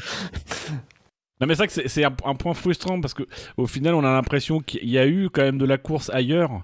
Euh, on aurait aimé voir un petit peu ce qui se passait entre les deux Ferrari parce qu'au final ils sont ils sont à 10 secondes mais euh, euh, est-ce qu'il y a eu de la bataille ou pas? Bah, On n'en sait rien. Alors on peut penser que s'il y avait eu un peu de bataille on nous les aurait montrés mais il se passait finalement quand même devant de l'action donc tu dis bah après tout Peut-être qu'il s'est passé un truc et que après tout on n'a pas vu le dépassement de, Vettel à Monaco donc à la limite euh, pourquoi on n'aurait pas on n'a- on n'aurait pas raté un truc à, ce- à cet endroit-là? Et c'est vrai qu'un peu à tous les niveaux euh, on, parlait tout à l'heure euh, on reparlera sans doute de Gasly mais c'est vrai que le, Gasly et, euh, les deux Alpines bah, c'est tombé un peu à un moment donné comme un cheveu sur la soupe c'est-à-dire que euh, bah, je pense que le réalisateur s'est rendu compte que il n'était pas trop dans les quotas de visibilité des écuries. Il s'est dit ah bah là il se passe un truc, je vais le passer. Mais on aurait aimé voir un petit peu ce qui s'était passé avant, ce qui s'était passé après. Je pense que si t'es es pris dans le dans le dans ce qu'on te montrait et pas dans l'analyse de la course, euh, moi j'avoue je suis de plus en plus maintenant plus dans l'analyse de la course, en tout cas en, live. Je, je profite de la course. Bah, si tu regardes pas le classement à côté, je pense que tu passes à côté d'une partie de la course. Et c'est- ça qui a été euh, un peu dommage finalement, c'est que bah peut-être qu'il s'est rien passé, ça se trouve, mais ça se trouve il s'est passé des choses. C'était le chat de Schrödinger euh, pendant cette course. Niveau stratégie, les Ferrari ont fait euh, médium, médium et euh, un dernier relais en dur. C'était euh, a priori les seuls à faire ça. Bah, c'était en fait euh, prévisible avant la course, puisque les, Ferrari étaient euh, une des seules équipes. Je vérifie, je pense que c'est même la, seule. Ah non, Bah, effectivement, les, euh, les Ferrari et les Alpines euh, étaient les deux seules équipes qui n'avaient déjà plus qu'un seul de train, un seul train de pneus durs avant la course. Donc il y avait effectivement le, choix comme Alpine de faire un seul arrêt, ou alors le choix de, de Ferrari de faire, de faire médium, médium dur ou médium, dur, médium. Vu la position de Ferrari qui était un peu effectivement dans, dans une position euh, pas de no man's land, pas- en tout cas pas sur, les, pas sur les deux premiers tiers de la course, mais, euh, mais qui était quand même euh, assez confortable. C'était un choix logique d'assurer avec une stratégie plus confortable avec deux arrêts à mon avis, et de s'assurer que- de s'assurer d'un un déroulé, un déroulé confortable jusqu'à la ligne d'arrivée. Et c'est vrai que quand on regarde les, les graphiques, l'écart entre Leclerc et Sainz, c'est par- pratiquement deux parallèles qui se suivent euh, jusqu'à la, jusqu'au drapeau à damier. Et ça, quand tu regardes les écarts, il y a deux secondes sur la ligne d'arrivée entre Leclerc et Sainz. Euh, mais il y a, alors bon, il y a, y a 10 secondes entre Leclerc et Perez devant, mais Perez s'arrête. Donc en vrai, il y a, y a 30 secondes. euh, ils ont 30 secondes de vide devant eux. Et ils ont au moins euh, une vingtaine de secondes d'avance sur Gasly derrière. Et c'est vraiment au moins. Donc ouais, Bah, c'était un no man's land et où ils se 20. sont suivis tout, tout, tout du long. quoi. À la fin, il y a 26 secondes d'écart. Ouais. Après, c'est vrai que le, le No Man's Land s'est creusé vraiment sur la fin de course. Euh, mais jusqu'au tour, euh, jusqu'au tour 45-50, il y avait, il y avait encore euh, Gasly et Ri- Ricciardo qui étaient, qui étaient pas loin. Et justement, on, on l'a, on l'a évoqué, Pierre Gasly qui termine deuxième de ce Quintet Plus avec 349 votes, 365 positifs et 16 négatifs. Les 16 négatifs pour n'avoir pas euh, conservé, euh, pas pu, euh, comme le week-end dernier, terminer meilleur du reste Ou les fans d'Esteban Ocon. aussi. Ouais, non, une course, une course solide de, de Gasly, c'est, bah, ça devient, c'est- ça devient habituel. Et tant que, tant qu'on n'aura pas un Tsunoda euh, à la fois à la hauteur et, régulier, on, on aura toujours cette question est-ce que, est-ce que c'est Gasly qui est, qui est génial ou est-ce que c'est la, la, la- la- l'AlphaTauri qui est, qui est vraiment une, une excellente, une excellente voiture? Bah, ce, qui, ce qui sert aussi, je pense, dans la note, c'est que bah, on le voit à un moment dans la course, en fin de course, et faire un plus- plutôt beau dépassement. Euh, donc je pense que voilà, ça valorise, ça valorise sa course. Ça, ouais, le, le dépassement sur les Alpines le met en lumière, je pense, euh, pour lui donner une meilleure, meilleure note. Mais c'est vrai qu'après, il fait toujours. euh, on n'est plus, on n'est plus étonné quand il fait toujours des bonnes courses, il fait rarement des erreurs. Et euh, il amène la voiture là, au priori, elle doit être. C'est, justifié comme, comme note. Je suis étonné regardant le classement du championnat du monde des, des pilotes de voir que Gasly est derrière Ricardo. Alors que Ricardo, j'ai l'impression qu'on l'a vu, il a fait un Grand Prix correct dans l'année. C'était- Monza, alors que Gasly, il a été euh, quasiment toujours bon. Mais, euh, mais Gasly, bah, il a eu comme pas mal de pas mal d'abandons à droite, euh, à droite, Ouais, à pas mal de gauche, de- de- pas mal d'occasions manquées. Finalement, il est, il est derrière. C'est un peu, c'est un peu curieux. Ouais, Est-ce que c'est pas le moment. Est-ce que c'est pas le moment pour Red Bull de lui donner sa chance je, je- je rends ça à Turbo Sarcasme 2000 sur le chat. Euh, Qui porte bien son nom. oui. Mais rajouter messieurs, 2000 à un pseudo, c'est tellement 2010. C'est voilà, c'est pas moderne. c'est le 2.0 des années 2010 quoi. Cette, euh, cette intervention est sponsorisée par le chat Dino, bien sûr. Oui, alors sachez qu'il est 22h28, que mes chats, alors il y en a une qui vient de vomir, vous avez passé à côté du vomi, et que euh, on est bientôt à l'heure des croquettes. Donc euh, voilà, Et si vous aimez cette intervention de- du chat, euh, n'hésitez pas à retrouver les chats dans, dans le podcast Délivrez-nous. Une fois en, en fin de mois, en très fin de mois même. C'est comme les films porno de Canal+. Le premier qui dit il y a Bibiche dedans, je lui claque la gueule. Monsieur, on va passer au, moment crucial de cette émission. J'ai presque envie de vous proposer de, faire le, fait marquant et le jeu avant d'en parler. mais, euh, je sens que vous ne tenez plus. Euh, Donc on va, on va enfin parler de, de ce moment. Verstappen, Hamilton. Euh, Par où commencer? Les points déjà, non Est-ce Bah déjà, ouais, le classement, enfin le, les votes. On va pas de- t'apprendre de ton boulot. Quentin, mais quand même, merde. Verst- je- c'est ce que je voulais dire. Par où commencer entre Verstappen et Hamilton pour donner les points. Hop là Donc, si vous arrêtez de me couper la parole, je vais peut-être y arriver. Euh, Verstappen, comme je l'ai dit tout à l'heure, 277 points, euh, 456 positifs, 179 négatifs. Et là, Hamilton a creusé l'écart avec le reste, puisque Pierre Gasly était à 349 et euh, Hamilton en a marqué 956. 980 positifs et 24 négatifs. 24 négatifs. Bah, il sort de la piste quand même. Hein. Oui, c'est vrai. Oui, non, mais oui. Euh, Bon, on a, on a commencé à, à l'évoquer euh, très brièvement. Euh, donc, euh, plusieurs tentatives de la part d'Hamilton sur, euh, sur Verstappen, qui se retrouve en fait finalement assez rapidement derrière, derrière le pilote néerlandais et qui, qui tente, oui, à trois occasions, un peu trois fois de la même façon, j'ai envie de dire. Est-ce qu'on commencerait pas par, par le, la défense de, Verstappen, notamment dans le virage 1, qui défend sur, sur une manœuvre un peu fantôme de, Lewis Hamilton, qui, qui la joue peut-être aussi à l'intox. À mon avis, moi, mon, point de vue, c'est que en voyant que Verstappen euh, défend déjà une première fois euh, à l'intérieur du virage 1, euh, Hamilton se dit bah, je vais rejouer ce coup-là, et euh, finalement, à chaque fois qu'il le fait, en se décalant un tout petit peu, euh, Verstappen marche dedans. Est-ce que Verstappen est aussi influencé par le fait que Hamilton a fait un dépassement euh, lors du sprint euh, sur Norris euh, dans, dans le dernier tour euh, de cette façon-là et qu'il a peur Mais bon, euh, C'est l'impression que j'ai eue, ouais. C'est l'impression que j'ai eue que, que Verstappen, il avait, il avait tellement vu la, les- la foultitude de dépassements euh, d'Hamilton euh, avant le S de Senna lors de la course sprint qu'il s'est dit oh là là là, c'est là que je vais me faire avoir, c'est là que je vais me faire avoir, il faut absolument que je défende mon intérieur. Et du coup, il s'est mis à, il a défendu même quand c'était pas forcément le moment de le faire. Il défend un peu, un peu à contre, à contre-temps. Et bah face à un, face à un mec comme Hamilton qui a, qui a une science de la course euh, très très au-dessus de la moyenne, bah ça, ça pardonne pas. Il s'est fait couler dans la, dans la ligne droite opposée. Mais je pense que c'est un point qui est important, c'est que c'est avant de parler de ces tentatives, faut, faut parler, faut faire un détour sur le début de course de Hamilton.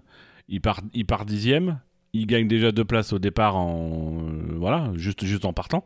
Il fait un très bon départ. Et puis derrière, c'est une remontée euh, inévitable. Tu l'as dit en introduction, euh, euh, McLovin, c'est enfin la question n'était pas tant de savoir s'il allait dépasser Verstappen que quand. Et au final, c'est vrai que la course a eu un milieu de course où on s'est dit est-ce que. Moi, j'étais convaincu dès, le septième tour. Je me suis dit, bon, c'est mort, de toute façon, Hamilton va gagner. parce qu'il y avait, un vrai différentiel qu'on avait vu dans le sprint et qu'on retrouvait là. Euh, il y avait une facilité dans les dépassements, même si ça serait devenu euh, un peu plus difficile, notamment sur, euh, sur Verstappen. mais il y a eu effectivement un moment pendant la course où finalement c'est resté une vingtaine de tours quand même à, à une seconde, une seconde et demie, deux secondes, très proche. On s'est demandé si Verstappen n'allait pas tenir.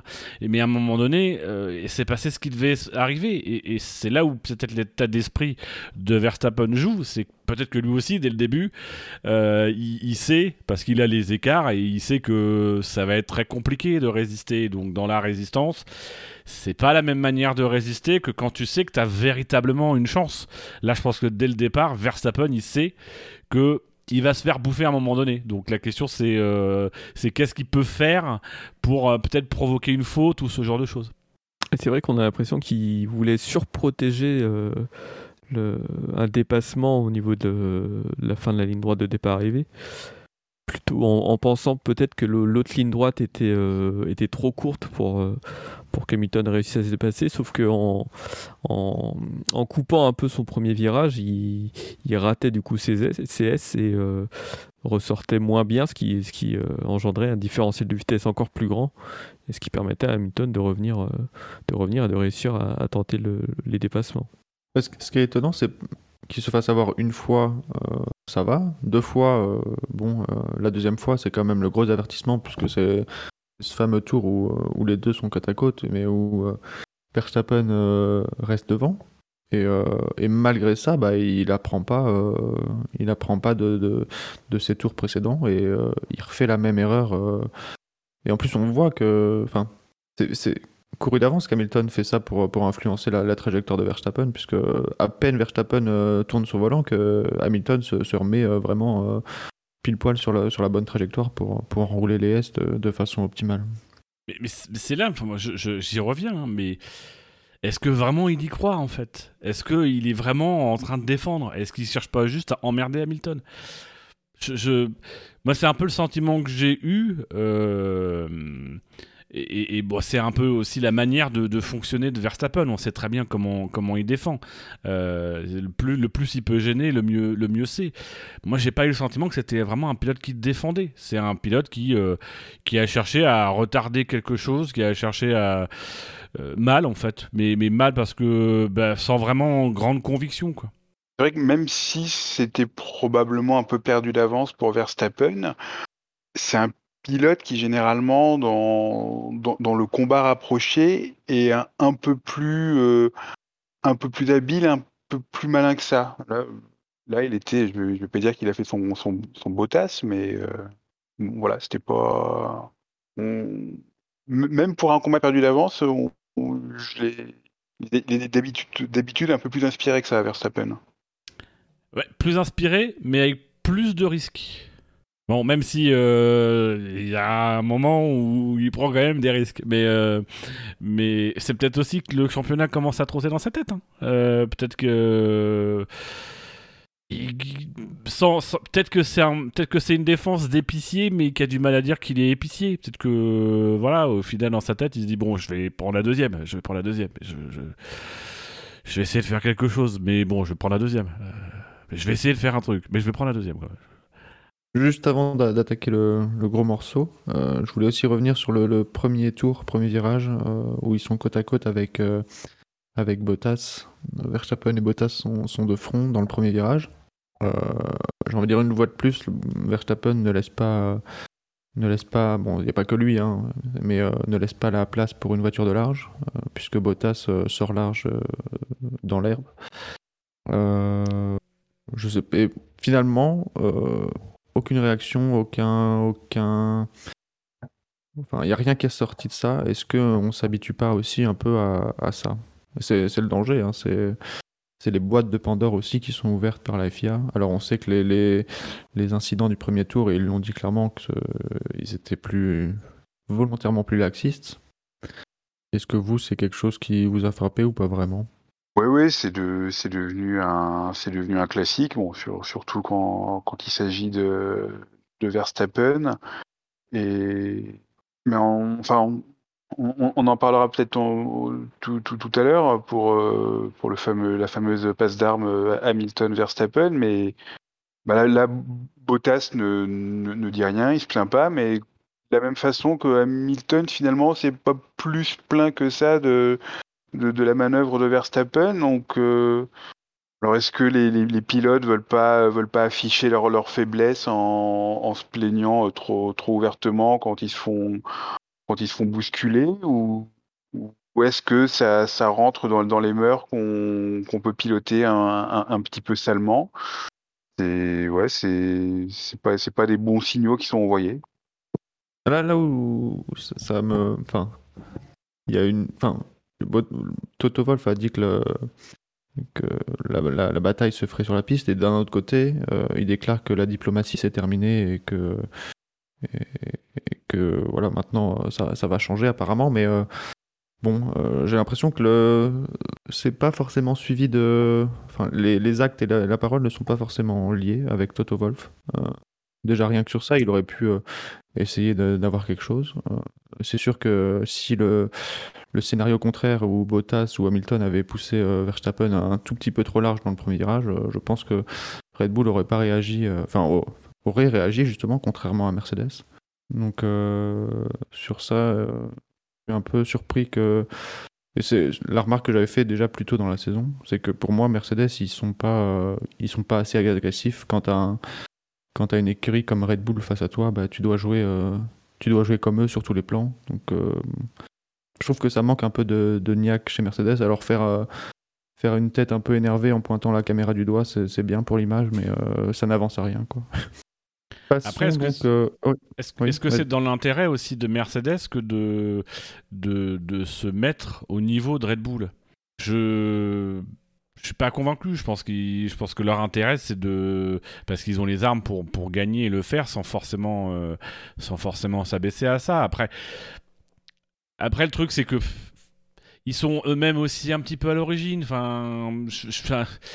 On, tape aujourd'hui sur Verstappen et, sur certains passages à raison, mais il y avait certains départs de Lewis Hamilton aussi qui étaient, euh, qui étaient très compliqués au premier virage. Enfin voilà, le, le Les Race, il a un petit peu toute cette origine euh, et, et c'est pas les premiers, donc il y a, toujours ça aussi. C'est à un moment donné, il y a un niveau de bataille et, euh, au final, bah, ça fait du spectacle. Et puis bah, c'est peut-être que déjà, faut se rappeler, le, même s'il y avait eu des actions derrière, mais les manœuvres déjà limite de Rosberg à Bahreïn il y a quelques années. Euh, euh, voilà, je pense que hum, on est malgré tout aussi dans une dérive où la F1 est de plus en plus sécurisée, les, circuits sont de plus en plus sécurisés, même si on en meurt encore et on, voilà, on, a eu tendance par moment à l'oublier mais où on se donne malgré tout plus de possibilités parce que ça donne du spectacle, parce que euh, euh, voilà, et mine de rien, ça crée des émotions. Et ce qu'on a vu ce week-end, ça a contribué aussi à créer des émotions. Et au final, Bernie Closto n'avait pas tort. La polémique, elle fait toujours du bien. Euh, on parle de la F1, on promeut le produit, donc c'est du. C'est aussi du show tout ça et, et il y a forcément des limites, il y a forcément à un moment donné une règle à mettre et le, décideur doit intervenir. Sauf que généralement, quand ils doivent intervenir, c'est toujours, bah oui, là où il y a quand même le pouvoir, là où il y a. Euh, c'est toujours la position difficile du décideur de l'arbitre, c'est que. L'arbitre, c'est celui qu'on critique le plus facilement, euh, et qui plus est dans des moments où on, est quand même là dans une dynamique très passionnelle, et on a eu pas, pas mal de fois des dynamiques très très, très passionnelles. Euh, c'est avant qu'il fallait taper, ils l'ont pas fait, et peut-être que maintenant c'est finalement trop tard pour taper, parce que les habitudes sont prises. Je pense que ouais. Cette saison, et peut-être même les dernières années en, général, la, FIA a, a, eu de cesse d'ouvrir des, boîtes de Pandore. Euh, et, et ouais, enfin, pour la vision que moi j'ai de la F1, euh, ça, fait, ça fait plus de mal. Et, après, ce que tu disais, Dino, aussi, c'est, c'est vrai que je regrette aussi un peu que ce. Enfin, on a un championnat magnifique et, ce, ce, week-end, il y avait tout. Quoi. Il y avait euh, hors piste, sur la piste. Enfin, pour moi, c'est, en ça que le week-end a été très beau, c'est que c'était sans arrêt. Quoi. Et même la, nuit, euh, il se passait des trucs parce que bon, le décalage horaire oblige, mais, euh, mais les décisions très longues et tout, c'est, ça, je pense, qui a participé à, l'entrain du week-end. Et, et en fait, en tant que fan, j'ai envie presque que ce soit vraiment une vraie guerre entre les deux équipes.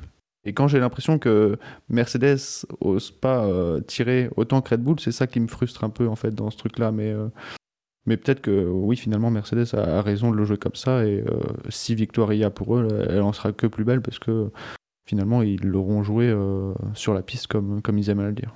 Et puis s'ils perdent, sur la piste.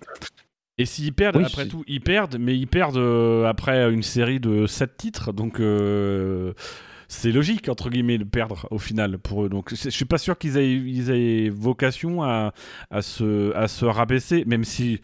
Je trouve qu'ils arrivent quand même à faire quelques petits efforts pour se rabaisser au niveau de Red Bull, Ouais. euh, notamment Toto Wolff. Ouais. Mais euh, Toto se dévoile un peu. ouais. Voilà, Toto, Toto ce week-end a montré, mais depuis quelques temps montre déjà, mais c'est vrai que te- te- voilà, mais ils ont, c'est pas, puis c'est c'est pas non plus les mêmes images derrière. euh, de rien, Mercedes, c'est Mercedes, Red Bull, euh, c'est aussi l'image de Red Bull. En termes, il y a quand même pas mal de la com derrière aussi, donc euh, et, Mercedes c'est une institution qui n'est, c'est pas la même, le même type d'institution que, que Red Bull, donc. euh, Bah, ça, Chaque- Red Bull a toujours été enfin, plus, plus, plus ou moins dans la provocation que euh, bah, Mercedes, c'est quand même Mercedes derrière, il y a une image de marque et tout, donc ils, sont, ils peuvent moins aller euh, faire les chieurs que, que ne peuvent le faire euh, Red Bull. Passons donc à ce tour euh, si euh, scandaleux. Enfin, scandaleux dans le sens où il y a eu, il y a eu scandale. hein, je- Euh, et donc, ce- ce- cette tentative de dépassement d'Hamilton sur Verstappen, Verstappen qui, qui freine très tard et qui oblige les, les deux pilotes à, à sortir large, c'est le moins qu'on puisse dire. Euh, déjà sur le mouvement, peut-être avant de, parler de la, la non, non, non enquête euh, sur le, mouvement en lui-même, euh, ce que vous avez pensé. Il y a eu enquête. Il y a eu une toute petite enquête, puisque ça a été noté, et qu'ils ont décidé que ça ne serait pas investigué plus profondément. Mais il y a minimum eu la réflexion entre, bon, on a noté, est-ce qu'on fait un truc? Mais je suis d'accord, l'enquête Bon, est très mauvaise. Euh, c'est pas Colombo qui, est, qui est intervenu. hein. Encore une fois, c'est euh, bah, suite à, à ce qu'on disait tout à l'heure, euh, Verstappen qui se met en, en- dans une position euh, défavorable dans les S et qui, euh, qui laisse euh, Hamilton se rapprocher. Et, Avec euh, Félix ouais, Félix ouais. extérieur. Ouais, euh, Encore une fois, le, le dépassement d'Hamilton, il est fait. quoi. C'est vraiment Verstappen qui va aller chercher euh, freiner plus tard, bien trop tard, euh, pour, pour essayer de, bah, de, de- de pousser Hamilton euh, soit, soit au contact, soit, soit lui laisser la place euh, pour, pour re- re- reprendre sa place. Quoi. C'est même pas freiner tard, là, c'est presque un, refus de, de prendre le virage de, de la part de Verstappen. Quand on dit freiner tard, c'est pas, c'est pas la roue qui, qui était à, cheval sur la ligne blanche. hein. Ils étaient, ils étaient 10 mètres, 10 mètres derrière euh, sur, le, sur le, le gros logo Pirelli.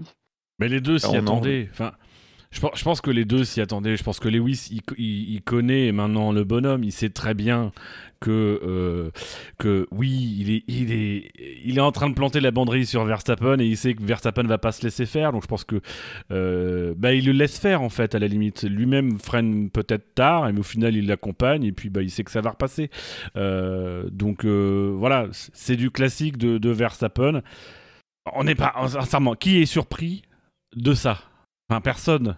Je pense qu'on s'attendait tous à ce qu'il y ait un truc, et il y a eu effectivement un truc qui est venu encore une fois de Verstappen. Il faut quand même énormément d'intelligence de, course et, de sang-froid de, la part d'Hamilton parce que il est en train d'effectuer son, son dépassement. Il est en train de le, de, de- de- de- le finaliser. hein. Il, est devant, il, il enroule par, par l'extérieur, mais il a quand même la présence d'esprit et le, et le réflexe de, se prémunir du, du- petit coup tordu de, Verstappen. Quoi. Il va pas. euh, il y a, un, gros, un gros piège qui lui est tendu, mais non, alors, que, alors que tout est fait pour qu'il tombe dedans, vu qu'il est en train de finaliser le dépassement. Non, non, il, a la présence d'esprit de, dire non, non, hop, je, j'arrête ma manœuvre, je mets, je, mets un, je mets un coup de cerceau pour éviter l'accident et je, et je renonce à mon dépassement. Il faut quand même énormément de, énormément de, sang-froid et de, et, et de lucidité pour faire ça. c'est un peu ce qui va marquer peut-être la fin de ce championnat, c'est-à-dire que on est quand même sur deux pilotes. Euh, rappelons, il y en a un qui essaye d'aller chercher son premier titre et qui finalement a tout à perdre, mais en même temps est prêt à tout mettre dans la bataille pour aller chercher ce titre, quitte à s'accrocher, et on l'a déjà vu. Et il y en a un autre qui euh, bah, a déjà beaucoup plus de métier, qui, euh, qui sent déjà peut-être un peu plus les choses, qui peut aussi mieux, mieux regarder, mieux observer, et qui, qui peut-être gère ce genre de situation avec beaucoup plus d'intelligence.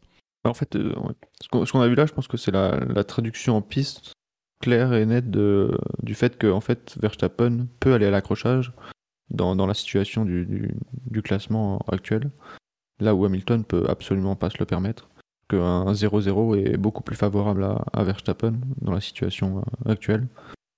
Ah, c'est dangereux quand même parce que la dernière fois qu'il a fait un. Enfin, Monza, il a pris une pénalité de, de 3 places sur le Grand Prix d'après, quoi. Donc c'est quand même. Euh, c'est quand même, même si euh, les deux abandonnent, tu, tu, tu, peux te retrouver avec une pénalité pour le, pour le Grand Prix d'après. Et, et, là, pour le coup, perdre, perdre peut-être plus de points. Quoi c'est pas la, première fois qu'on les voit euh, se, chatouiller de la saison. Il y a déjà eu des conséquences, que ce soit pour l'un ou pour l'autre. Euh, pour l'un euh, après Silverstone, pour l'autre après Monza. Ouais, mais un 0-0 sur un Grand Prix où Hamilton était quand même voué à, prendre des points à, Verstappen, ça aurait été une bonne opération pour Verstappen, comme je pense le 0-0 de Monza a été une bonne opération pour, pour Verstappen. D'où l'intérêt pour Mercedes d'avoir peut-être un, un Bottas un, peu plus agressif, parce que Hamilton, lui, il est effectivement dans une position où il est obligé d'être sur la retenue, puisqu'il a, il a, il a beaucoup à perdre dans ses duels au corps à corps avec euh, Verstappen. Alors qu'un Bottas, il pourrait peut-être la jouer un peu plus, euh, un peu plus vicieux quand, quand il en a l'occasion, parce que lui, pour le coup, euh, s'il est au contact avec Verstappen, Bottas, il a absolument rien à perdre et Verstappen tout à perdre. Mais euh, qu'est-ce qu'on. Bottas, lui, il est. Euh, il, est. Il, est propre dans, dans, ses duels. Et, quand, il y a un accident, c'est que, comme en Hongrie, on... c'est pas parce qu'il a voulu être sale, c'est parce que parce qu'il a été mauvais, tout, tout simplement. Mais c'est là où le rôle de l'arbitre est le plus important en fait. C'est-à-dire qu'au final, ce qu'on a eu un petit peu, parce que c'est Fab qui l'évoque rapidement sur le, sur le, le, le, chat, mais euh, dans, la, dans la manœuvre euh, après, après ce, ce, premier truc, la manœuvre décisive, quand Hamilton passe, Hamilton passe et ne laisse, enfin, se rabat devant et fait clairement à comprendre à Verstappen que c'est fini. Euh, t'arrêtes de jouer, c'est bon, je te rabats tout de suite.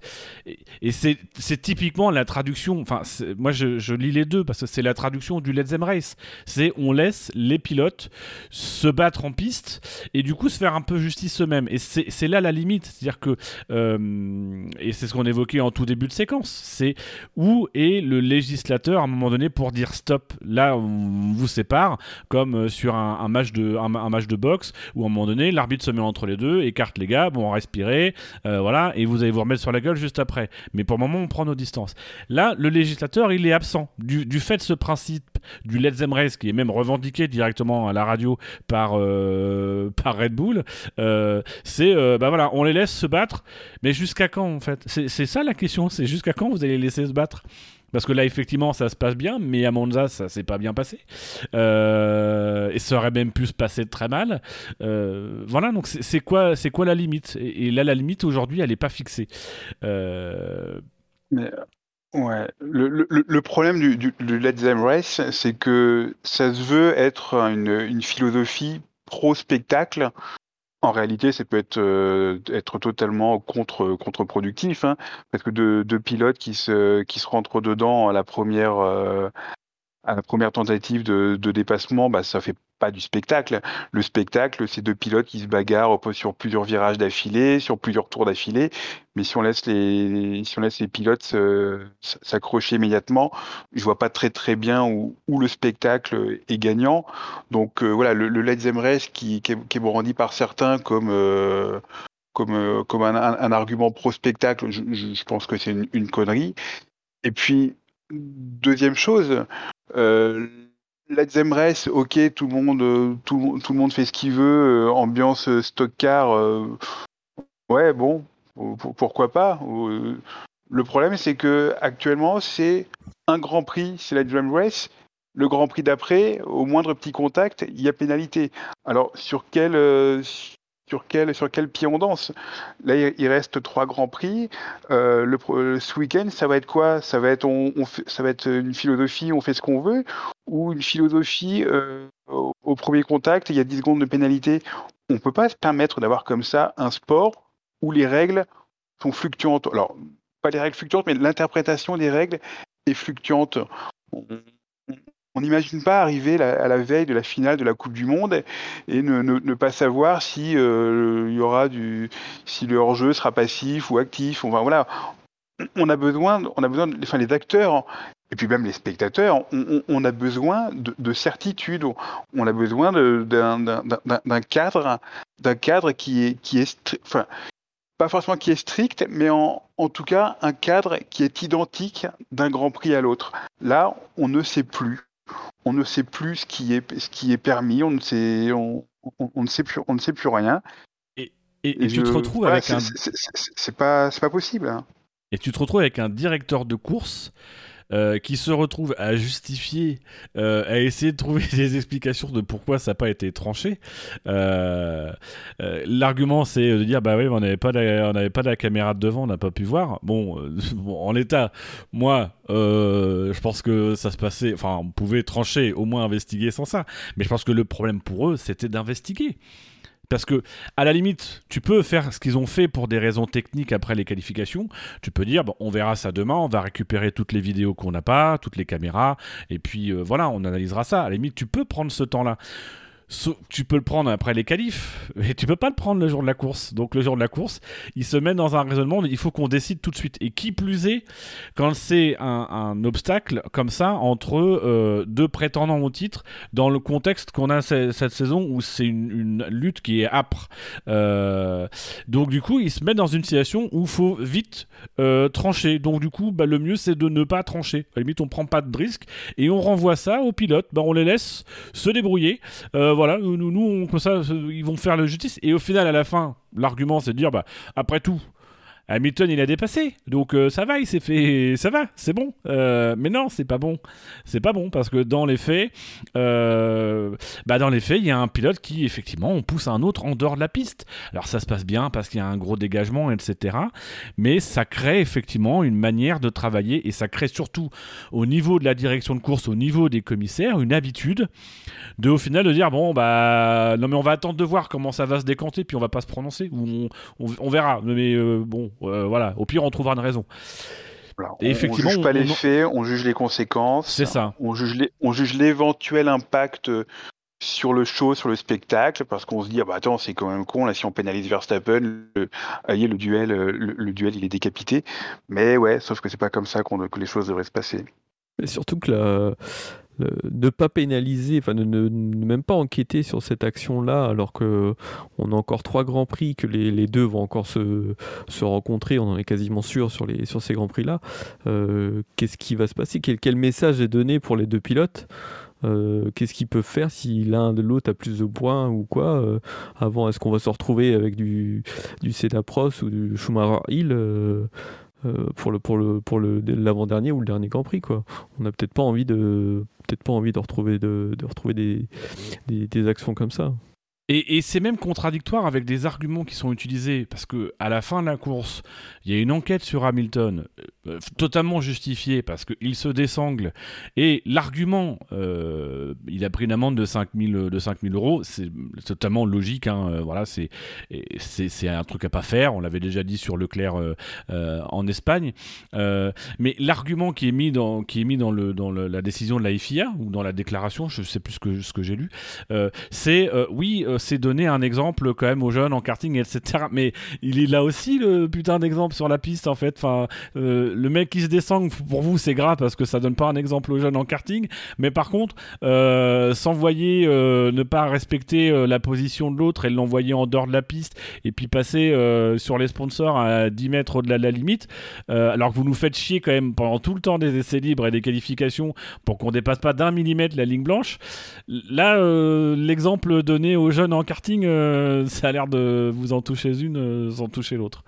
C'est pas cohérent en fait. C'est Et du coup, ça prête le flanc à des polémiques, ça prête le flanc à, euh, euh, bah, au discours euh, de Toto Wolf d'après-course, de voilà, maintenant on sait ce que Lewis vit, au discours de victimisation, et ça contribue à pourrir un peu l'atmosphère. C'est peut-être ce qui est cherché, vous me direz. Ouais. Sur le Let's Race, Dino, tu disais justement que enfin, c'est censé laisser libre un peu à, aux belles batailles, belles batailles en piste, mais euh, justement, dans bataille en piste, il y a en piste. Et, euh, pour qu'une compétition soit, soit belle, il faut qu'elle soit juste et que les, les, règles soient les mêmes pour tout le monde. Alors quand il y a un pilote qui, euh, qui essaye de prendre son virage et que l'autre bah, prend, prend 10 mètres de largeur dans ce virage-là, bah, la, justesse de la, compétition n'est pas, forcément respectée. Et, et sur le sur l'enquête, effectivement, il y, a, le côté un peu spectacle. Euh, si euh, Verstappen avait eu 5 secondes de pénalité, euh, qu'aurait fait Hamilton? Est-ce qu'il serait resté à moins de 5 secondes en attendant la ligne d'arrivée? Donc est-ce que ce paramètre-là ne joue pas? Donc la, question, c'est de savoir est-ce que si Hamilton aussi avait réussi à dépasser dans le tour suivant, est-ce qu'il y aurait eu enquête? Puisque finalement, le, les 5 secondes seraient passées euh, en tout cas, la, FIA n'aurait pas eu euh, l'intention de, enfin, la volonté de, toucher au pas au, show et au, classement du, championnat. Je ne sais plus, l'un d'entre vous aussi évoquait le rôle de, Bottas un peu dans, cette lutte. Alors, euh, parfois, Bottas n'est pas forcément en position de, s'imposer dans une certaine lutte, mais ici, comme au Mexique ou au, Brésil, où il pouvait le faire, je suis aussi surpris que au Mexique, il fait une grosse erreur, mais au Brésil, il laisse encore beaucoup de place au, premier virage. Euh, enfin, en tout cas, il s'incline face à Verstappen, qui lui ne lui laisse pas beaucoup de place. Donc euh, là aussi, je suis surpris que le rôle de Bottas ne soit pas d'être extrêmement agressif envers Verstappen. Euh. Est-ce que lui n'a pas envie de le faire? Est-ce qu'il n'est pas en mesure de le faire C'est aussi une question. Mais c'est ce qui était beau, par exemple, à Portimao. À Portimao, c'est, c'était la bataille entre trois pilotes. On sentait bien qu'il y en avait vraiment deux qui se battaient. Mais Bottas était là, quoi. Il y avait, il était dans, il était dans le coup, quoi. Euh, après, c'est peut-être aussi la logique de fin de saison, hein. c'est-à-dire que, euh, bah oui, euh, tu jettes, enfin, t'es quand même dans le money time, et dans le money time, bah tu, tu te concentres davantage là où il y a besoin, ton énergie, tu la mets là où il y a besoin, et au final, est-ce que véritablement avoir Bottas qui met la pression, c'est déjà est-ce qu'il est capable? Euh, Ça a été le discours hein, d'ailleurs de Lewis. Hein, euh, c'était d'ailleurs très drôle parce que mais, quand Lewis dit euh, mais, dites à Bottas de rester le plus, plus proche de moi. Bah oui, mais en même temps, enfin, ça veut dire quoi? C'est que d'habitude il essaye pas? C'est logique. mais, mais voilà, y y a, on sent que oui, il y a cette volonté d'essayer, mais en, réalité, pour, moi, le, fait même de le dire révèle que, bah oui, au final, euh, il y a la course entre euh, Bottas et, euh, et enfin, entre Hamilton et Verstappen. Et puis, bah, si les coéquipiers sont là quelque part, on essaie de faire quelque chose avec, mais on les utilise vraiment juste de façon ponctuelle pour aller chercher un meilleur tour, éventuellement bloquer s'il y en a un qui essaie de faire un meilleur tour. Mais au final, plus plus pour des trucs un peu annexes on a quand même l'impression cette saison que les coéquipiers qui ont un rôle normalement, bah, au final ne sont pas véritablement utilisés euh, comme on a pu le voir euh, ces dernières années dans la stratégie ou ce genre de choses, soit parce qu'ils sont pas là, soit parce qu'au finalement on n'en a pas besoin, les circonstances de course font que euh, voilà c'est pas forcément utile, et puis parce qu'on n'a peut-être pas envie de mettre de l'énergie finalement dans, gérer deux pilotes, deux courses. Et alors effectivement, vous, l'avez évoqué, la FIA qui qui n'a pas enfin en tout cas Mazi qui a qui a justifié euh, la, décision de, ne pas ouvrir d'enquête officielle euh, en stipulant qu'en fait il n'avait pas eu accès à, la caméra embarquée qui pointait vers le, vers le volant, vers l'avant de, Verstappen. Donc c'est la, justification qu'a donné Mazi. Euh, déjà. On a vraiment besoin d'avoir 34 angles de caméra différents pour comprendre ce qui s'est passé oui, euh, déjà je pense que la caméra euh, n'était pas nécessaire. Et même euh, si elle avait été nécessaire, je pense que le critère de d'ouvrir une enquête ou pas aujourd'hui, enfin hier en tout cas, ne, s'est pas fait sur ce critère-là, mais plus, plus sur le, le Let's Race, effectivement.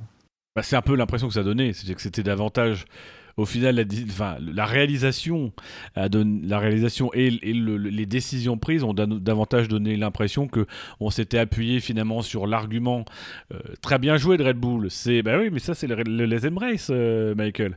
Vous savez euh, le truc que vous avez introduit il y a quelques années. D'ailleurs, au profit déjà de Verstappen. c'est c'est l'argument qui tue le game en plus. C'est l'inconvénient de le diffuser aussi. C'est que bah du coup l'argument va être retourné contre tout le monde.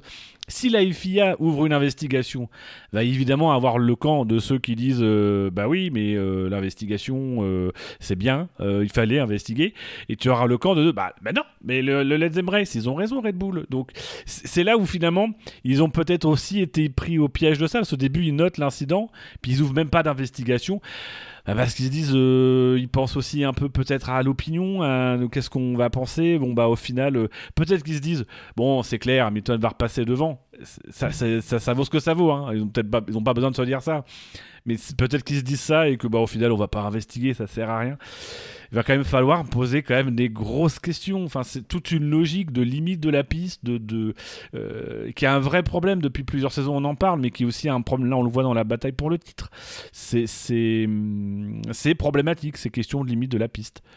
Et bon, on connaît jamais trop le contexte de, de, de, ces radios quand elles sont isolées, mais euh, le, fait aussi que du côté de Red Bull, on se précipite. En tout cas, c'est l'impression que ça donnait. Euh, euh, sur la radio de la FIA pour dire euh, bon ben ça ça fait partie du Let's Dream Race euh, c'est un peu déjà une preuve de qu'on n'est pas serein sur la, la, manœuvre que, que, vient de faire le pilote quoi il y a un point qui pose problème, mais c'est pareil, c'est un sujet qui est souvent évoqué. Il y a le collège des commissaires, mais on tombe beaucoup sur, on, tombe beaucoup sur Michael Masi, euh, à juste titre. Mais il y a aussi ce rôle qui est quand même assez particulier, c'est-à-dire que euh, au final, il y a un collège des commissaires qui prend des décisions. Michael Massey, lui, n'est pas dedans, mais quand il faut défendre les positions des commissaires, qui sont différents de Grand Prix ou en Grand Prix, c'est toujours le même mec qui fait le débrief et qui essaye. C'est pas qui explique, c'est qui essaye d'expliquer. Euh, au final, il y a un truc. Est-ce qu'il faudrait pas peut-être pas revoir à un moment donné et faire un vrai briefing avec les commissaires, une interview du lundi par exemple, euh, ou une plutôt le lundi, ça serait bien, euh, parce que le Grand Prix suivant, ça peut ça peut ça peut durer, mais où les commissaires viennent expliquer, faire de la pédagogie comme ça a été fait techniquement avec un très beau communiqué, ou qui font, ça, avait été souligné d'ailleurs que s'ils pouvaient faire sur les décisions sportives la même qualité de communiquer de de, délibérer que sur les décisions techniques, euh, ça serait bien. Ça laisserait beaucoup plus de précédents, peut-être. Mais euh, voilà, qu'à un moment donné. Très, très rarement. Hein. Mais voilà, on les entend rarement et au final c'est toujours le même qu'on entend et qui essaye de se démerder avec finalement un outil de décision qui est pas bon parce que c'est jamais les mêmes gars, parce que c'est des gars aussi qui ont des qui sont pas non plus des experts, même s'ils sont commissaires, ils sont pas des, des, experts euh, S F1 et S règlement, ils ont pas tout l'historique derrière, donc lui il est en une espèce de position toujours un peu dans l'entre-deux, de conseil, il signale, mais est-ce qu'il s'en empare ou pas? C'est quand même très, très bâtard. Et je trouve que euh, sur ça, ça mériterait qu'on clarifie, qu'on clarifie vraiment le, le, le, rôle en fait des commissaires. Alors, ça a déjà été proposé, mais d'avoir un collège de commissaires permanent et peut-être une tête de gondole, un porte-parole des commissaires qui vient expliquer les décisions. Ça responsabiliserait les commissaires, ça donnerait un peu de la clarté sur les décisions. Euh, peut-être un, peu de, un peu fluide. Quoi. Euh, en dehors d'Emmanuel Pirot, qui, qui s'était longuement expliqué sur euh, la décision très controversée hein, de, la, pénalité de, Vettel au Canada, c'était quoi? C'était en 2019, si, si je ne dis pas de bêtises. Il était revenu deux semaines après sur voilà ce, qui avait fondé la décision des commissaires euh, en, fait, en droit. Alors, on, était d'accord, on n'était pas d'accord, mais enfin, en tout cas, ça, avait le mérite de, poser les choses, de, poser les arguments. C'est vrai que là, c'est quelque chose qui, manque souvent, euh, que souvent, effectivement, c'est Mazi qui est amené à expliquer une décision qui n'est pas la sienne. Donc, c'est, bancal. Euh, alors, comme tu disais, il y a le, fait effectivement que les commissaires, c'est pas les mêmes d'une fois sur l'autre. Alors, il y a le, il y a l'argument, enfin, il y a le, les, anciens pilotes qui sont là, ça fait un peu, euh, ça fait un peu caution ça, vient un peu cautionner le truc, mais on on sait pas trop ce qui, enfin, je peux dire on sait pas trop ce qu'ils valent ces anciens pilotes, c'est pas ce que je veux dire, mais on ne sait pas trop si ces anciens pilotes ils prennent le temps de regarder vraiment toutes les courses, de, de- de- de regarder ce qui est fait par les par, leurs collègues commissaires lors des autres lors des autres incidents. On ne sait pas s'il y a un, souci de, de- leur part de, s'inscrire dans une jurisprudence, dans- dans une constance. Voilà, on a l'impression qu'ils viennent comme ça, là, 3, 3, 4 grands prix par an, ils font, ils font leur petit truc, ils, repartent. Voilà, il n'y a, pas de.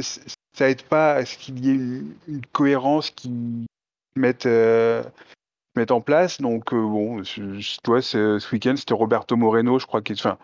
Il y, avait Liuzzi, puis il y avait Moreno, mais tu vois, Roberto Moreno, de, mémoire, je crois que c'est la première fois qu'il faisait partie d'un collège des, des commissaires. Quelle a été son influence sur la décision Est-ce que, en temps normal, il fait quoi? Est-ce qu'il regarde les, les- autres courses? On n'en on sait rien. Tout, tout ça, c'est flou. Donc, ouais, moi, ça, ça me paraît assez, euh, assez urgent qu'on ait vraiment les, les mêmes mecs sur toute la, sur toute la saison. Euh, Des gens Parce que- formés, oui. Et puis, Parce que qui, qui connaissent, bon, qui connaissent le règlement, déjà, ça, ça, ferait, ça ferait pas de mal. Et puis, comme ça, s'il y a des décisions, euh, qui, soient amenées à s'expliquer sur leurs décisions. Pourquoi tu as pris telle décision alors qu'il y a 15 jours, tu avais fait le contraire pour un, un- un- un fait de course euh, identique? Parce que là, ils peuvent se retrancher derrière le fait Ah, bah, euh, oui, ok, il y avait une sanction euh, en Autriche, mais bon, c'était pas moi en Autriche, donc bon, je vais pas commenter euh, ce qu'a fait, qu'a fait le collègue. Non, non, on aimerait vraiment toujours, toujours les mecs, toujours les mêmes, et qui s'expliquent vraiment sur leur- leurs décisions et qui ait une, comme ça une cohérence qui, qui se mette, euh, qui se mette en place et que ce soit pas vraiment au- des, décisions selon le, selon le sens du vent, selon, selon l'humeur du mec, qui fait que, bah, je- j'en reviens à ce que je disais tout à l'heure, on va arriver dans les trois derniers Grands Prix décisifs pour le championnat du monde. On ne sait absolument pas à quelle sauce on va se faire, euh, on, va se faire bouffer. On ne sait pas du tout ce qui nous attend. On ne sait pas du tout ce qui, est, ce qui va être permis ou, interdit lors des prochains Grands Prix. Et ça, c'est absolument pas normal. quand tu y réfléchis, tu prends les, gr- les grands sports, euh, le football, le rugby, le football américain, etc. euh, L'arbitre, c'est un professionnel, il fait que ça. Euh, c'est pas un ancien footballeur, c'est un arbitre. Euh, voilà, c'est quelqu'un qui euh, qui connaît son sport, qui connaît les règles, qui qui a aussi de la, la pédagogie, qui a aussi de la psychologie dans, dans ses décisions. En F1, les arbitres, c'est qui? Bah au final, les arbitres, c'est ok, un ancien pilote. C'est peut-être déjà un petit peu le début du Let's Them Race. C'est-à-dire que déjà, c'était un peu l'argument de on va mettre un pilote. Souvenez-vous, c'était mettre un pilote de manière à, pouvoir mieux analyser et mieux conseiller. Le, le rôle du commissaire pilote, c'est pas d'être le chef des commissaires, hein, c'est de devenir conseiller les trois autres commissaires Mhm. qui sont généralement des membres euh, euh, des commissions, des membres de la FIA, des représentants de fédérations, ce genre de choses. Euh, bon, des gens qui sont impliqués dans les activités de la FIA, qui ont un rôle et qui évidemment connaissent les sports mécaniques, euh, et qui évidemment ont les fondamentaux, euh, mais qui sont pas non plus dédiés que à ça, quoi. Euh, bah, c'est peut-être ça aussi à moment donné qu'il faut intégrer, c'est intégrer des gens dont c'est le métier en fait. C'est un métier de connaître un règlement. Une petite pensée pour Gus Gus, mais Gu- Gus Gus est le premier, le premier à vous le dire, c'est que euh, quand vous lui demandez un truc sur un règlement, mais ça lui prend du temps en fait d'aller regarder un règlement. Écrire un règlement, c'est un métier. Euh, le, mettre en œuvre, c'est un autre métier. Le même, le même principe qu'on a le législateur euh, et qu'on a les juges. Euh, bah, les juges, c'est des gens professionnels. Bah, là, on est quand même dans un sport où les juges sont un peu des, sont un peu des amateurs et sont jamais les mêmes. Bah, il faudrait maintenant tout le temps les mêmes et surtout des professionnels, des gens qui connaissent par cœur le règlement, qui connaissent effectivement par cœur euh, les précédents et qui sont en mesure euh, de faire de la pédagogie, de l'explication. Si c'est pas nous, parce qu'après tout, moi je m'en fous les décisions, parce que quand vous regardez au rugby, on va critiquer l'arbitre, mais il n'y a jamais l'arbitre qui se pointe derrière euh, faire une débrief, une conférence pour expliquer. Au football c'est pareil. En football américain, les mecs ils, font quelques signes, euh, ils expliquent la faute, que la faute c'est un tel, ils communiquent juste la décision, mais on le voit en fait le mec, il communique la décision au public, t'es content, t'es pas content, on s'en bat les couilles, l'arbitre il a décidé. Et dans les faits, oui c'est discuté, c'est échangé, mais la parole de l'arbitre elle vaut et si derrière il y a des choses, c'est rediscuté en interne, ben aujourd'hui moi c'est tout ce que je demande, c'est un collège des commissaires qui est en capacité aussi à un moment donné, peut-être de prendre un pilote. Ce que peut-être ce que faisait aussi à une époque euh, euh, Whitmarsh mais que fait pas Massy aujourd'hui je sais pas peut-être que c'est une question de vécu mais prenez un pilote et lui disait bah voilà tu vois là aujourd'hui on te sanctionne pas mais là faut que tu arrêtes parce que la prochaine fois je te dis tout de suite ce que tu vas prendre. Exactement ce qui a été fait par exemple sur la décision technique sur le toucher de l'aileron arrière de, de Hamilton. C'est voilà aujourd'hui il y a un truc qui s'est passé le cas se présente voilà comment on tranche aujourd'hui on vous prévient juste maintenant on veut plus que ça se passe. Sinon mais il y aura peut-être d'autres sanctions qui vont s'appliquer. Bah, faut qu'il y ait ça qui se mettent en place et qui se pérennisent, quoi. Sur le, chat aussi, on parle beaucoup du- d'un collège de commissaires euh, unique pour tous les grands prix. Euh, c'est aussi souligner que la, la solution ne règle pas tout, puisque déjà, euh, bah déjà de, de toute façon, les, les décisions qui seront prises ne, ne plairont pas forcément à tout le monde. Et après, bah, des mêmes personnes, on peut aussi avoir des, des- des avis qui, qui évoluent, qui, qui s'améliorent ou, au contraire euh, euh, se dégradent. Et donc, euh, il peut y avoir aussi des décisions qui, dans des cas plus ou moins similaires, sont pas forcément les mêmes. parce que ça fait aussi appel à un travail de mémoire et de Oui, oui. d'archivage aussi, qui, qui n'est pas qui n'est pas forcément donné à tout le monde et surtout dans dans l'instantanéité dans laquelle euh, les, les instances travaillent euh, en général. Donc ça ne règle pas tout, mais au moins oui, ça, pourrait même- permettre de, poser des, simple, euh, questions. C'est quand même plus simple d'être cohérent avec soi-même que d'être cohérent avec la décision d'un mec qu'on connaît pas, prise pendant une course qu'on n'a pas vue. C'est sûr. Oui, puis Ouais, typiquement sur le typiquement sur le sur le- l'exemple de, de Monza, l'accrochage Verstappen Hamilton, euh, on peut il y a eu tout en fait, il y avait des avis tellement divergents sur la question qu'on se rend compte que c'est pas forcément facile et finalement l'absence de pénalité ou la pénalité qui a été donnée aurait euh, de toute façon soulevé euh, beaucoup euh, beaucoup les foules et fait couler beaucoup d'encre. Donc euh, dans tous les cas aussi, c'est pas c'est pas noir ou blanc. Donc, euh, mais bon, ça, ça ne peut être à mon avis que mieux que ce qu'on a eu aujourd'hui, c'est-à-dire une décision qui a été prise sur euh, sur un argument qui ne tient pas quoi, ou juste on, on s'est dit bah on n'a pas accès à, à une info, Oui, donc on on n'ouvre pas l'enquête. Ça c'était ridicule. C'est surtout une question de confiance. Aujourd'hui, il n'y a pas de confiance parce que bah, déjà, on ne sait pas qui. On le faisait à une époque euh, dans le, dans le warm-up euh, où on faisait la liste. Je sais, moi, j'aimais bien le faire, de rappeler un peu qui étaient les commissaires. Parce qu'on parlait que des pilotes, mais on parlait pas des autres. Euh, c'est- important, c'est savoir qui juge. Ça, on le sait pas aujourd'hui. Et, j'avais un autre truc en tête, mais je sais plus quoi. J'y reviendrai peut-être. Est-ce que Mais- en réfléchissant, tu pourrais euh, trouver le, le bouton pour un générique de, de drive-through Oh, ben alors attends, je- j'essaye de faire ça, mais c'est pas garanti. Eh, come on Putain de savance Alors mon drive-through, c'était, euh, enfin il y en a deux en, en fait, mais euh, ils vont un peu se rejoindre. C'est euh, bah, global, le plus gros, c'est sur les sur les les pénalités financières. Euh, on en a déjà parlé, mais ce week-end encore une fois, on a bien vu que ça ne sert à rien quoi. Euh, autant sur le sur le sur le, cas Verstappen et le l'aileron arrière d'Hamilton qu'il a touché sous par fermé, euh, je trouve que les 5 man- 50 000 euros c'est ridicule. Pas ridicule dans le sens où c'est trop peu ou trop. C'est juste que je vois pas pourquoi on impose ça. De toute façon, on sait que les pénalités financières ne, ne feront jamais avancer les choses. Euh, euh, on a eu 5000 euros, euh, enfin 5000 dollars, je sais plus si c'est en, quelle devise, mais je pense que c'est des dollars.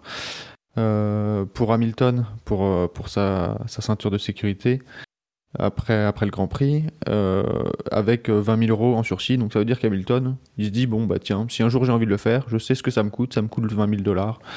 Donc, donc au final, euh, que ce soit pour les, le parc fermé, pour les ceintures de sécu- sécurité, pour les, allez, les unsafe release, ça ne sert jamais à rien, puisque euh, euh, les écuries et les pilotes, surtout quand on parle de Verstappen et Hamilton, en ont rien à foutre de ce que ça peut coûter. Et donc je trouve ça ridicule qu'on en soit encore à donner ce genre de pénalité. Alors pour Verstappen, je suis pas en train de dire que je cherchais une pénalité plus élevée. Euh, je pense que euh, le souci, c'est que si tu mets pas une pénalité financière, ça veut dire que tu mets quoi? Une pénalité sportive, mais c'est délicat de mettre une pénalité sportive pour un, un par Ouais. exemple, euh, le truc du, du parc fermé, bon, vu que ça avait, ça avait eu aucune conséquence, c'est difficile de. Justement, sur, sur le, sur le coup du parc fermé, c'est là que j'allais en venir, c'est que je pense qu'il aurait mieux valu, euh, Dino, tu le disais tout à l'heure, ne, ne pas mettre de pénalité et convoquer Verstappen et lui dire, ben voilà, euh, ça c'est la dernière fois parce qu'on peut plus le permettre, surtout dans le contexte euh, hyper tendu euh, Mhm. du championnat.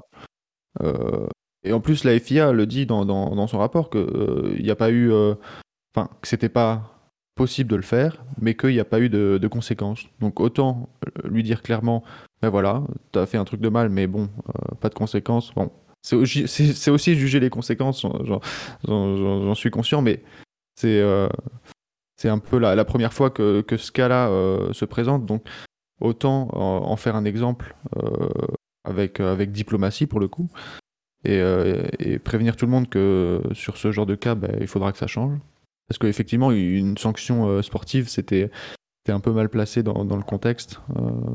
Mais on a mis vu 50 000 des- parce qu'il fait. Parce qu'on n'avait pas matière à pénaliser, mais que il fallait quand même pénaliser un peu. Bah, Parce que tu savais que bon, t'allais- tu, tu savais dans le contexte actuel que tu allais disqualifier Hamilton et que du coup bah tu donnais un peu le change en disant vous voyez on a quand même pénalisé Verstappen il va payer 50 000 c'est quand même cher euh, et au final tout le monde s'en foutra en fait du montant de l'amende. Voilà il a été pé- pénalisé personnellement. Bah ouais, bah, mon point de vue que c'était pas forcément la meilleure solution. Je pense qu'on aurait pu dire bah, euh, euh, qu'il y a eu un rappel à l'ordre et qu'on n'a pas euh, exigé de sanctions supplémentaires.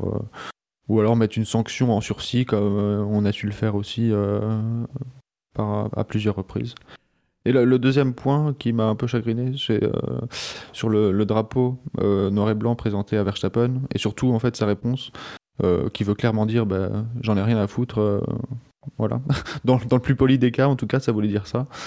Euh, et là aussi, qu'on laisse un pilote euh, clairement répondre j'en ai rien à foutre à un, à un signe sportif euh, qui devrait être fort comme le drapeau noir et blanc, qui n'est pas une convocation ou au moins une demande de l'aide d'excuse. Ça, ça me, ça me choque. Bah, ça- me choque un peu parce que c'est- aussi une boîte de Pandore qu'on ouvre euh, de, de présenter un drapeau à un pilote et que celui-ci n'en n'en prenne absolument pas compte. Quoi. Oui, Alors je bon, suis- je suis- non, non, je suis, je suis assez d'accord avec toi, Quentin. Il y a le, en football, quand un, quand un joueur, euh, un joueur euh, conteste une décision de l'arbitre ou ironise euh, face à l'arbitre, en, gé- en général, ça se termine pas très, très, très bien pour lui. Là, effectivement, là, on a laissé un pilote manquer de respect à, à, à l'autorité. C'est pas. oui sauf que c'est pas face à l'arbitre alors même si même si oui euh, les Ouais. pilotes savent Mm. qu'ils sont écoutés etc mais en l'état il répond ça à son équipe dans un contexte de conversation au sein de l'équipe il le dit pas directement euh, euh, au commissaire ou au directeur de course et il le dit pas même si voilà il, il sait très bien enfin il sait très bien que ça va être utilisé mais je pense qu'au moment où il le dit il calcule pas en disant ah je vais dire ça ça va être utilisé ça... non je pense qu'il le dit parce qu'il le pense et que bah de toute façon dans les faits le- il, il les renvoie au fait que de toute façon, quoi Vettel disait arrive- fuck Charlie, il le disait à qui À son équipe ou à Charlie directement Bah là, voilà, il y avait, il y avait quand même du nommé. Euh, donc du coup, oui, il y avait clairement une, une, une intention derrière. Mais euh, je pense que c'est sur- surtout une manière de dire. Mais de toute façon, vous, vous avez, enfin, ils les confrontent eux-mêmes à leur propre indécision. Enfin, vous, vous me dites rien et c'est après que vous mettez le drapeau. Enfin, ça sert plus à rien. Bon bah ok, euh, à bientôt quoi. Enfin, C'est ça, la décision du drapeau noir et blanc, elle arrive euh, extrêmement tardivement par, par à partir du moment où il l'a fait. Quoi. Ouais, puis ça, ça- ça faisait c'est un un peu drapeau compensation. euh, Enfin bref, c'était. Ouais. C'est un drapeau qui sort de temps en temps, qu'on ne sait pas trop pourquoi ils le sortent. euh. Il- déjà, ce- ce- cette règle de, de drapeau, elle n'est pas claire dès, dès le départ, donc c'est vrai que bon, sur, sur le coup, lui, il s'en fout, quoi. Il, le, il le dit clairement. quoi. Mais et en fait, ils le sortent une fois de temps en temps, quand ça les emmerde, de donner une pénalité, et bien qu'ils sentent qu'il faut avoir un petit geste. C'est en fait le drapeau, euh, ce drapeau-là, c'est exactement la même chose que les amendes. C'est-à-dire que, bah voilà, on, on marque symboliquement une certaine sanction qui ne sanctionne rien, euh, mais euh, mais qui marque un peu le coup. Voilà. Ils les avaient ressortis, je crois, à Monza sur la- les défenses, les défenses de Leclerc, le- le- l'année où il a gagné son, son Ouais. Grand Prix là-bas. Donc voilà, tu vraiment le sentiment que c'est c'est c'est un peu pour faire de la diplomatie. Voilà, vous avez vu, on a quand même sorti le drapeau. Euh, oui. Ouais. Et là, c'était criant, on se dit sur le drapeau après quoi. Ouais, il est, il est utilisé pour les problèmes de, de limite de piste également. C'est euh, trois limites de piste, Oui. un drapeau noir et blanc, euh, trois drapeaux noirs et blancs, euh, un drapeau je sais pas quoi. Enfin bon, ça, ça fait un peu, Et ça c'est fait ce un qui était scolaire. C'est ce qui était très bien quand ils l'ont quand ils l'ont sorti. On s'est dit bah voilà, ça va permettre en tout cas à la direction de course de euh, de fixer la limite. Voilà, là t'as atteint, t'as dépassé le nombre de jokers, donc c'était plutôt bien. Mais au final c'est pas utilisé. Euh, tout comme euh, tu parlais tout à l'heure Quentin des amendes. Moi ça m'aurait pas gêné qu'on donne à Max Verstappen un point sur son permis. Parce qu'après tout, il fait une faute de pilote, il va toucher la voiture d'un concurrent. Euh, on a bien sanctionné sportivement euh, Lewis Hamilton parce qu'il faisait des essais de, des essais de, comment s'appelle, de, de, de, départ en dehors de la voie des stands ou ce genre de choses. Après tout, c'est la même chose. C'est pas une erreur sportive en piste, mais il commet une erreur, une erreur euh, personnelle. Donc ça doit être sanctionné. Ne serait-ce que symboliquement, c'est pas une amende, mais voilà, un petit point sur la licence, bah, un petit point ça peut compter, donc ça met un peu la pression sur les pilotes. Et pour le coup, c'est vraiment un outil, si la, F, la F1 et la FIA tirent ses couilles, dire que va jusqu'au bout les 12 points, euh, c'est un outil qui peut vraiment polisser les comportements des pilotes. Si à chaque fois on donnait un point à Verstappen parce que euh, il respectait pas trop les limites de la piste, et ben arrivé à 10 ou 12 points, tout doux bijou. Euh, je vais faire gaffe, mais on sait très bien qu'ils le feront pas parce que à la fin, parce arrive, toute façon- ils, ils vont bidouiller. De, bah, c'est- de toute façon, arriver à 10 ou 12 points, il donne, il donne plus de points, donc euh, pas, pas Ils, trop de ils- problème. ils enlèvent des demi-points. Ouais. Ah, C'est comme quand, comme quand je veux engueuler mes enfants. Attention, je compte jusqu'à 3. 1, 2, 2,5, 2, 3 quarts. Est-ce Alors que, la vraie vous sanction, avez- c'est de compter jusqu'à 3 et de leur mettre une claque dans la gueule quand t'es à 2. Et ça, c'est le bon. Euh, Est-ce que vous avez d'autres euh, drive-through ou des choses à rajouter sur le, le cas Hamilton-Verstappen Pas tous à la fois. Ah. Non, mais je, je- je reviens sur ce que je disais tout à l'heure. Euh, Hamilton lui-même a, été très, très conciliant sur le, sur le comportement en piste de Verstappen et c'est pas. c'est- pas un bon signal qu'il envoie. Alors je, comprends pourquoi il le fait parce que bah, il, a, il, il a gagné la course. Il se dit c'est pas la, c'est pas la peine d'en rajouter. J'ai pas envie de passer pour un pour un pilote un pilote ouin ouin qui, qui, qui pleurniche. N'empêche que d'une certaine manière, il accrédite le fait que ce qu'a fait Verstappen, oh ben c'est c'est c'est c'est- c'est la course. Et ben, je trouve que c'est pas je trouve que c'est pas c'est pas terrible. Mais ils donnent le rôle du chevalier blanc. Ouais ouais. C'est c'est de la enfin c'est de la com, c'est dans le dans le jeu, dans le championnat, dans le jeu de les, les jeux mentaux là qu'ils font. Euh, c'est clairement ça. Mais même sur Wolf et sa, et sa réaction euh, suite au dépassement, euh, ça, ça veut un peu dire euh, bah, finalement, la FIA, vous voyez, on n'a pas besoin de vous, on a pris notre revanche. Alors que je pense que la bonne com aussi, ça aurait été de dire bah, euh, on a eu le dépassement, mais euh, bon, c'est euh, pas. ça veut, ça veut pas dire que on est, on est content de, de ce que vous venez de faire en, termes de- de- d'enquête, quoi. Parce que pour le coup, ça que on, tombe euh, sur euh, sur euh, Verstappen, mais là faut tomber sur sur Wolf parce que Wolf il l'assume d'ailleurs. Il s'adresse très clairement par la caméra au directeur de course. Donc là pour le coup, il conteste vraiment, enfin au commissaire, pas forcément au directeur de course. Il conteste vraiment l'autorité. Donc c'est moi, c'est moi si je devais mettre un, drive-through, ce serait à, à Toto Wolf, bon, qui m'énerve de plus en plus depuis pas mal de temps.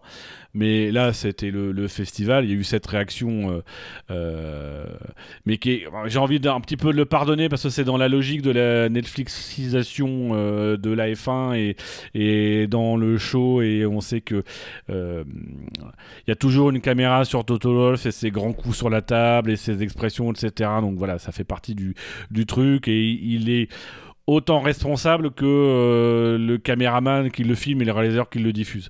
Euh, mais c'est ses déclarations d'après-course. Enfin, j'en ai parlé dans le dans le warm-up, cette espèce d'état d'esprit où ils se sont ils se sont mis quand il dit après la course, euh, enfin après le après le sprint, fuck them all, et où il explique très clairement que en fait c'est pas dirigé vers les autres, mais en fait c'est en interne pour nous donner un peu de pression, etc. C'est voilà, avant on buvait des bières, maintenant on dit fuck them all. Euh, et mais là, tu sens que ça va un peu trop loin. C'est-à-dire quand le mec te dit après la course que grosso modo, aujourd'hui Mercedes, c'est ce qu'a vécu Lewis Hamilton toute sa vie. Oui, alors euh, écoute Toto, euh, non, Non, mais, non, franchement, est, elle est honteuse cette déclaration, elle est honteuse. T'as envie de dire non Zizou, pas après tout ce que t'as fait. Enfin, vous avez soutenu Lewis ces deux dernières années, vous avez fait, euh, vous avez, vous avez vraiment endossé son combat, euh, vous l'avez accompagné dans tout ça, vous avez changé la couleur de la voiture, etc. Tout ça pour comparer euh, tes petites, tes petites tracasseries d'équipe de Formule 1 euh, hyper fortunées avec ce que, ce qu'a pu subir Lewis Hamilton ou ce que peut subir derrière Lewis Hamilton tout un tas de personnes victimes de discrimination. C'est d'une maladresse sans nom, et c'est au-delà de la maladresse, c'est d'une connerie sans nom. Et on sent que Toto, quand il est énervé, il devient con. Euh, c'est ce qui me le rend finalement sympathique. Euh, Bon, tout ça nous donne un classement euh, que je vais chercher à l'instant. Euh, un classement du SAV donc où Max Verstappen euh, maintient la tête avec euh, 94 points. Lewis Hamilton suit avec une certaine distance à 67 points. Lando Norris troisième. Est-ce qu'on n'a pas un champion? Il y a 27 points d'écart. Il reste trois courses. C'est combien de points le- la victoire? 8 Eh bien, nous avons un champion. Enfin, vérifie quand même que ce soit 8, mais euh, il me semble que c'est 8. Je vérifie. Je vérifie. Euh, c'est bien 8 points. Eh bien, écoutez, euh, grand jour. Ah, mais il est moins 1. Mais même avec les moins 1, 8 et 8, 16, euh, ah, il peut y avoir égalité. Alors, faut compter le nombre de victoires maintenant. Parce que, attends, euh, si Hamilton fait le plein euh, et Bah, 24. Verstappen fait 3 moins 1, donc ça ferait. Bah, ça fait euh, 24, ça fait 0. Ça fait égalité. Eh, eh, De toute façon, on n'a même pas de générique prêt pour fêter le truc, donc on va remettre ça à la prochaine fois. hein. Ah, il n'y a pas le générique des, vi- des- des- des victoires de Senna, c'est dommage. On l'avait à une époque, maintenant on l'a plus. Ah, ça fera un truc à fêter au Qatar. Ah, le Oui. générique de la télé brésilienne Oui. Ta ta ta. Ah, le truc. Ta ta Ah, ta. C'est horrible, c'est horrible ce truc. Brésil Avec les fesses d'écho par derrière. Mais oui. Brasil, tchou tchou tchou tchou. On ne le dit pas trop fort, mais à mon avis, euh, Verstappen sera notre champion cette année. Mais on, on lui fera une, une cérémonie euh, en tout bien, tout honneur. À l'extérieur du virage 4, on lui mettra.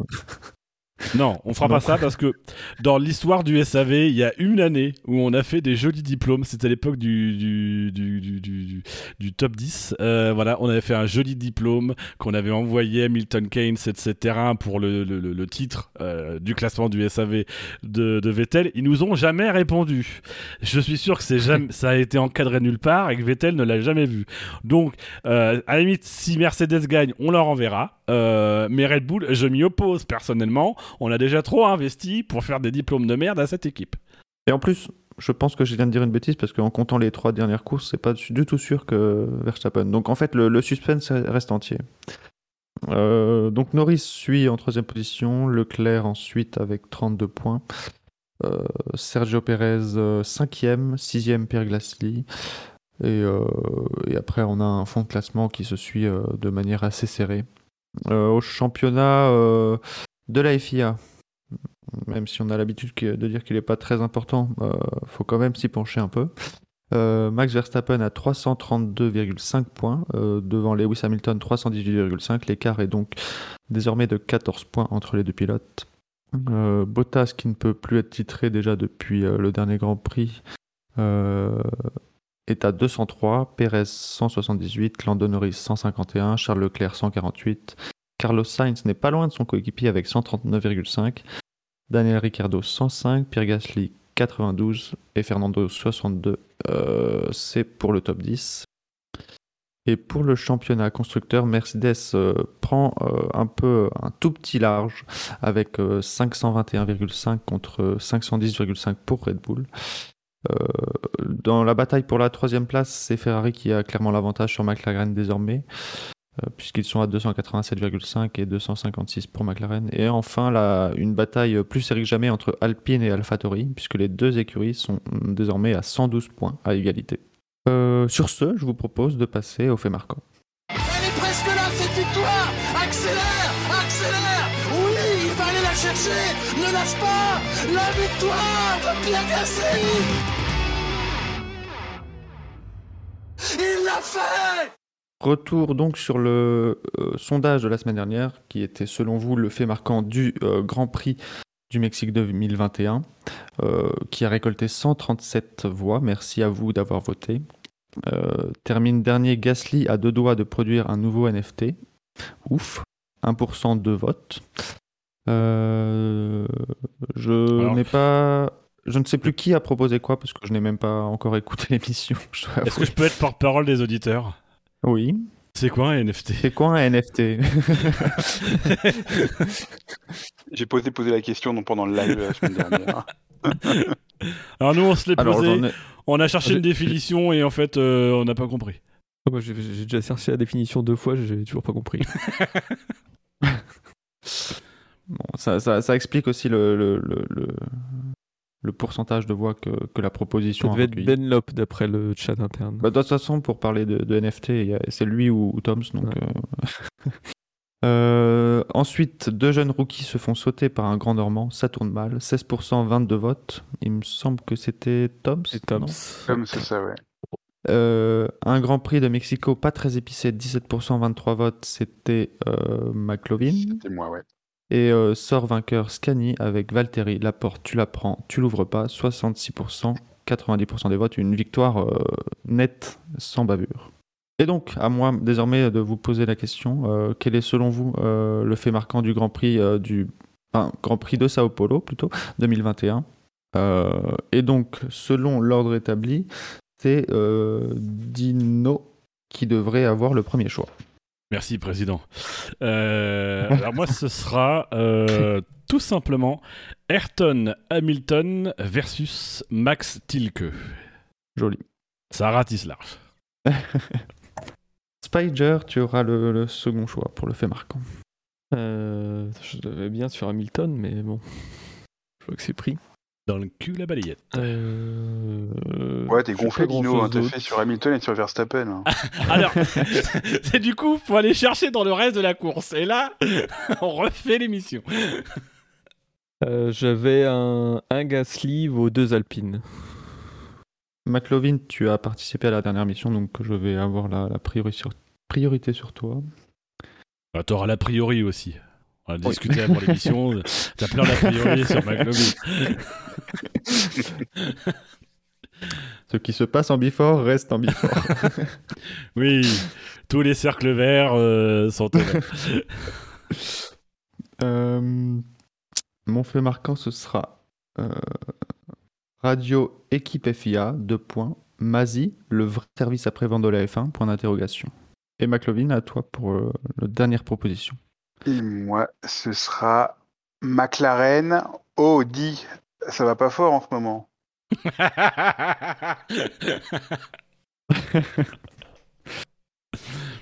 Et ça, c'est un fait marquant du SAV. Chers auditeurs, vous aurez donc le choix pour voter euh, et pour répondre à la question quel est selon vous le fait marquant du Grand Prix de Sao Paulo?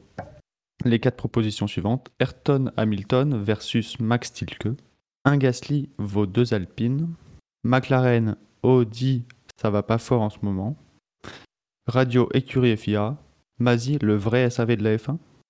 Et le sondage est en ligne. Le sondage est en ligne, merci Dino. Et sur, euh, sur ce fait marquant bien, bien efficace euh, cette semaine, euh, je Ça vous change. propose de passer oui, au coup d'œil dans le rétro.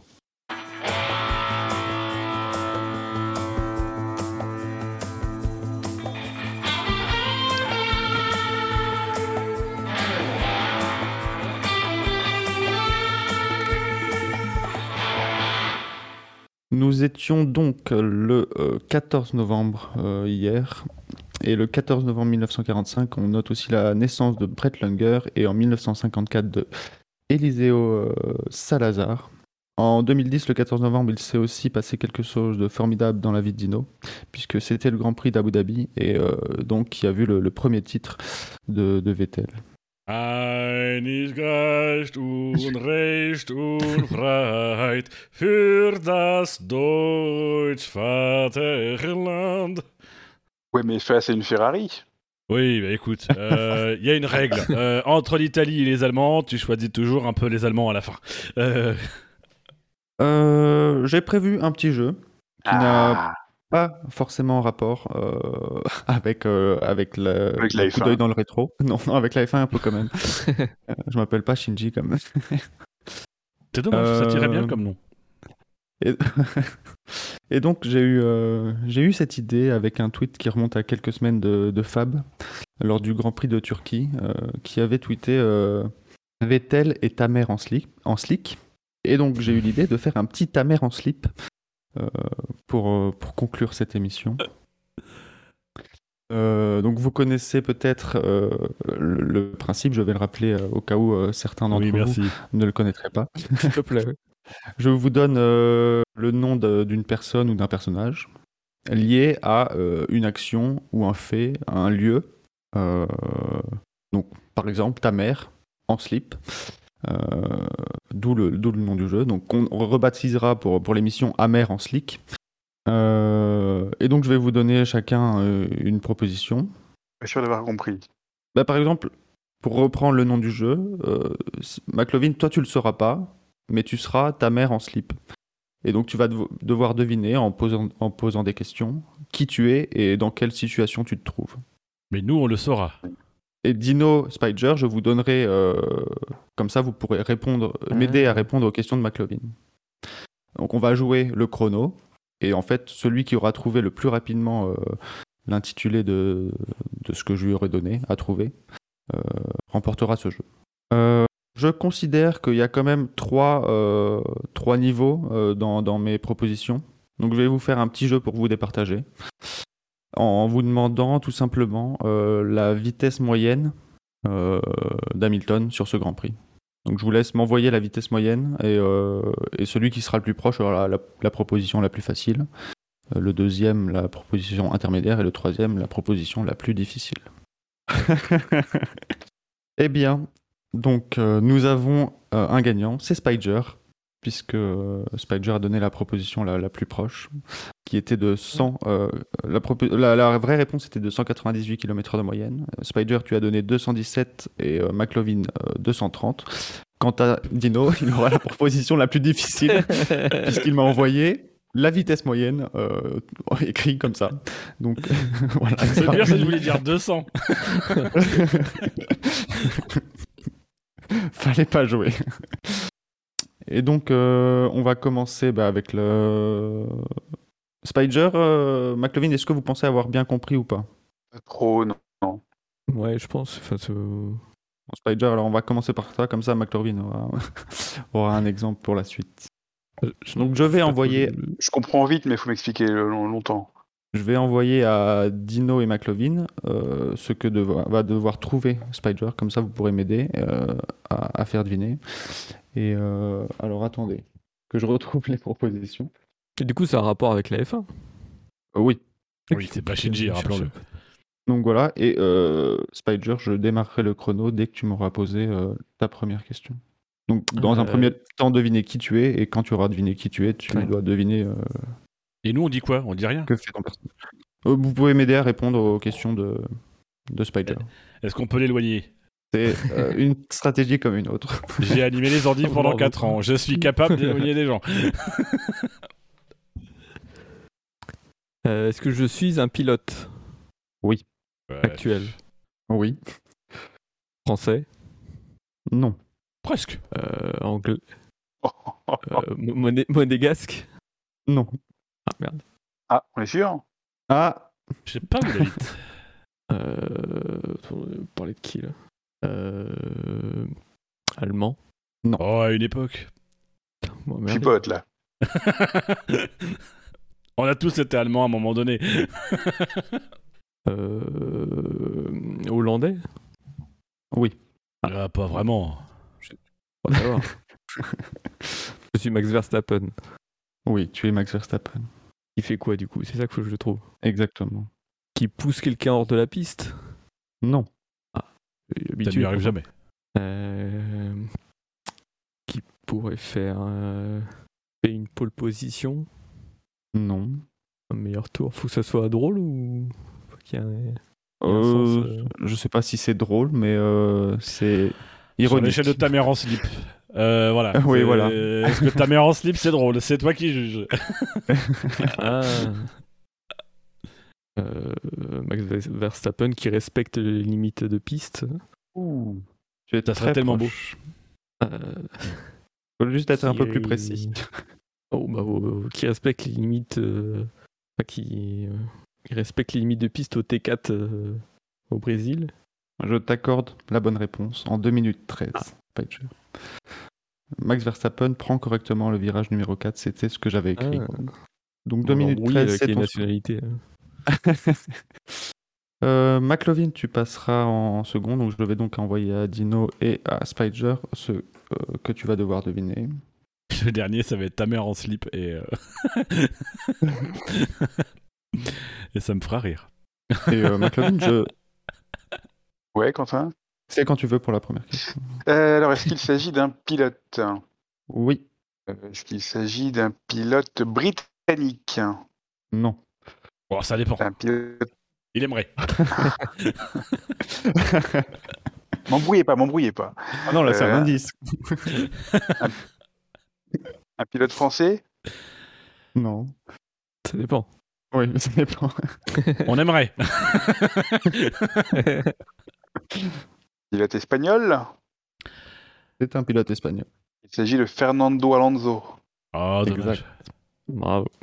Alors, qu'est-ce qu'il qu'est-ce qu'il fait, Alonso? C'est quoi le bravo? Euh, C'est bravo, euh, il a trouvé un pilote espagnol qui s'appelle Alonso. Bravo, les gars. un peu de calme. euh, euh, Alonso euh, dit du bien de son écurie. Plutôt pas. Alonso, euh, Alonso critique son moteur. Non. Non, mais Il aurait c'est- pu. en disant plutôt pas, je t'ai envoyé un peu sur une mauvaise piste. Ne, pense pas à ça. Ah, c'est une, une ac- une action, une déclaration, C'est une action. une action en piste? Oui. Euh, Alonso, euh, Alonso dou- double quelqu'un? Oui. Alonso double, euh. Alonso double, double Giovinazzi euh, de manière correcte? Non. Il, dou- il double quelqu'un. Il faut, que je- faut que je trouve qui. Exactement. Double, euh, il double Hamilton. Non. Double Esteban Ocon. À mon avis, tu trouveras plus en essayant de poser des questions supplémentaires plutôt que de citer des, des noms de pilotes. Oh, il y a que 800 pilotes, c'est bon. Il, dou- il double quelqu'un en, en- en Formule 1. Oui. Euh, il double un pilote actuel. Non. Euh, il double, double quelqu'un qui est un pilote retraité. Oui. Parvient à doubler Schumacher à Imola. Non. Est-ce que ça concerne Schumacher? Non.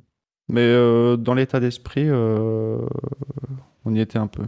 Pas sur le pilote, mais sur, euh, sur un dépassement un peu comme ça. Ah, euh, Alonso double Petrov à Abu Dhabi. C'est une bonne réponse en 3 minutes. Ah, C'est dommage parce que t'y- t'étais. Je pensais que tu irais plus vite. À 1 minute 45, tu étais déjà assez proche de la bonne réponse. Mais euh, c'est la victoire qui s'envole. Est-ce que tu il vas fallait, ouais, conserver je pense qu'il fallait aller Euh, chercher Petrov euh, plus loin. C'est le, le point plus compliqué. Et donc, j'envoie à Spider euh, et, et McLevin la proposition que Dino va devoir trouver. Oh putain. Et Dino, C'est la- quand tu veux pour c'est la beau. première question. C'est la dure, je crois. Euh, C'est beau. on va dire que je suis prêt. On se couchera tard. Chrono. Ah, euh, je, je m'attendais à ce que tu commences. Euh, Est-ce que je suis Sébastien Vettel? Non. Ah bah ça vaut pas le coup. Allez, bonne soirée à tous. Perds du temps. Est-ce que je suis un pilote de Formule 1 Oui. Euh, actuellement sur la grille? Non. Euh, Décédé? Non. Il est plus sur la grille? Bah oui, Non. forcément, il est plus sur la grille, je suis con. Euh, Est-ce que est-ce qu'il a été champion Ah bah ça change pas. hein. euh, non. Il est vainqueur de Grand Prix? Euh, non. Non. Non, Est-ce qu'il est connu? même. oui. Est-ce que c'est un homme? T'as un Euh, doute oui. Oui. Non, non, oui, oui. Est-ce qu'il a les cheveux longs? Un peu, oui. Un peu. Euh... C'est- un pilote des années 2000 Euh, oui. Fin, fin 2000. Fin Ouais, je 2000. t'aide. Oui, oui. fin 2000 avec les cheveux un peu longs. Euh, c'est un autre lit Ce Euh, Est-ce qu'il est européen? Non. Est-ce qu'il est euh, asiatique? Non. Sud-américain? Ce n'est pas Romain Grosjean comme proposé par Toms. Américain au sens large Américain au sens large. Nord-américain? Non. Moyen américain Mexicain? Non. Euh, Brésilien? Oui. Brésilien, pilote brésilien de la fin des années 2000. Euh, c'est pas Massa? Non. Euh, Qu'est-ce qu'il y a eu comme pilote brésilien? C'est pas Bourti, non? Senna? Bruno Non. Senna? Ayrton Senna? Non plus. Euh, Ayrton Senna, à la fin des années 2000, il a, il a pas trop brillé dans sa carrière. Euh, pilote brésilien de la fin des années 2000. Merde, il me manque un. Gutiérrez? Non, il est pas brésilien, il est mexicain. Non, il est mexicain. Euh, brésilien. Est-ce que, son, est que son nom commence par une voyelle? Non. Est-ce qu'il a roulé. euh, donc ça commence par une consonne. T'as vu, je suis fort en déduction. Est-ce qu'il a roulé ouais. euh, chez Ferrari? Le temps passe, donc je vais, je vais un peu t'orienter. Il a, Ah, c'est Di Grassi. il est- Non. Merde. Il a aidé à, à- à l'invention du SAV. Il a aidé à l'invention du SAV Ah, Nelson Piquet Oui. Nelson Piquet ne se crache pas à Singapour. Oui. Oh. Et avec 2 minutes 57, tu prends la deuxième place à McLovin. ah, cher McLovin J'ai pas eu d'indice, moi. Et donc, c'est une victoire de Spiger avec 2 minutes 13 devant euh, Dino 2 minutes 57 et euh, McLovin 3 minutes. Même si Dino a été un peu plus aidé que les autres parce qu'il faisait de la peine. Oui, bah, c'est- un peu handicapé, vous le savez bien. Et, euh, et donc, sur le ce- mien est un peu plus facile qu'il collait euh, pile à l'actualité. Donc. Exactement, c'est sur ce critère-là que s'est fait la, la sélection de, du niveau. Et en même temps, est-ce que je mérite pas un petit bonus d'avoir oublié Nelson Piquet? C'est- quand même. Allez, je t'enlève 30 secondes, tu as un, un chrono de 2 minutes 27. Et en même temps, est-ce que on reconnaîtrait pas le panache que j'ai eu en mettant le générique pour faire des blagues? Là, là, là, tu forces, donc tu- je te rajoute une minute et tu passes à 3 minutes 27, mal- malheureusement. Ça y est, mon objectif est atteint, je voulais être dernier, merci. Et, Bon, euh, la- la- pour, les, pour les plus jeunes, hein, l'allusion de Quentin, c'était au fait que la toute première émission du SAV, hein, si je dis pas de bêtises, c'était le Grand Prix de Singapour 2008, c'est ça? Exactement. Euh, la première première en, euh, en vrai, euh, oui, ça doit être ça. Oui, avant c'était les Darts autocritiques, je confonds. Une émission, si vous avez l'occasion de réécouter le premier SAV, où on dit que on fait des sous-entendus sur les gens qui pensent qu'on pourrait se cracher volontairement. Quand même, c'est quand même. euh, Ah, la théorie du complot. Eh bien, on se dirige vers la, la fin de cette émission. Messieurs, merci de m'avoir accompagné. Merci aux auditeurs de nous avoir écoutés, euh, que ce soit en direct ce soir. euh, le chat était euh, réactif. Et, euh, et en podcast, bien sûr, puisque le SAV de la F1, c'est avant tout un podcast. Un podcast. Euh, à part ça, messieurs, le SAV de la F1, c'est? Et ça, Le lundi soir. Ouais, c'est pas... Ah oui, Ah moi oui, je le fais pas dans l'ordre. c'est sur savs1.fr. Euh, parce que le SAV de la F1, c'est. Je le, re- je le retente. euh, le lundi soir Depuis 2008. Exactement. 13 ans, putain. Vous pouvez nous retrouver euh, évidemment sur tous vos lecteurs de, de podcasts, sur Facebook, sur Twitter, euh, sur savf1.fr comme on vient de le dire. Et, euh, et donc on se retrouve très vite puisque c'est de nouveau une semaine euh, de Grand Prix. Euh, le Qatar arrive à grands pas. Et donc, euh, et donc bonne semaine et à très vite. ça je sens, non? Bon, attends, je vais la chercher après l'émission. On clôture et je la cherche.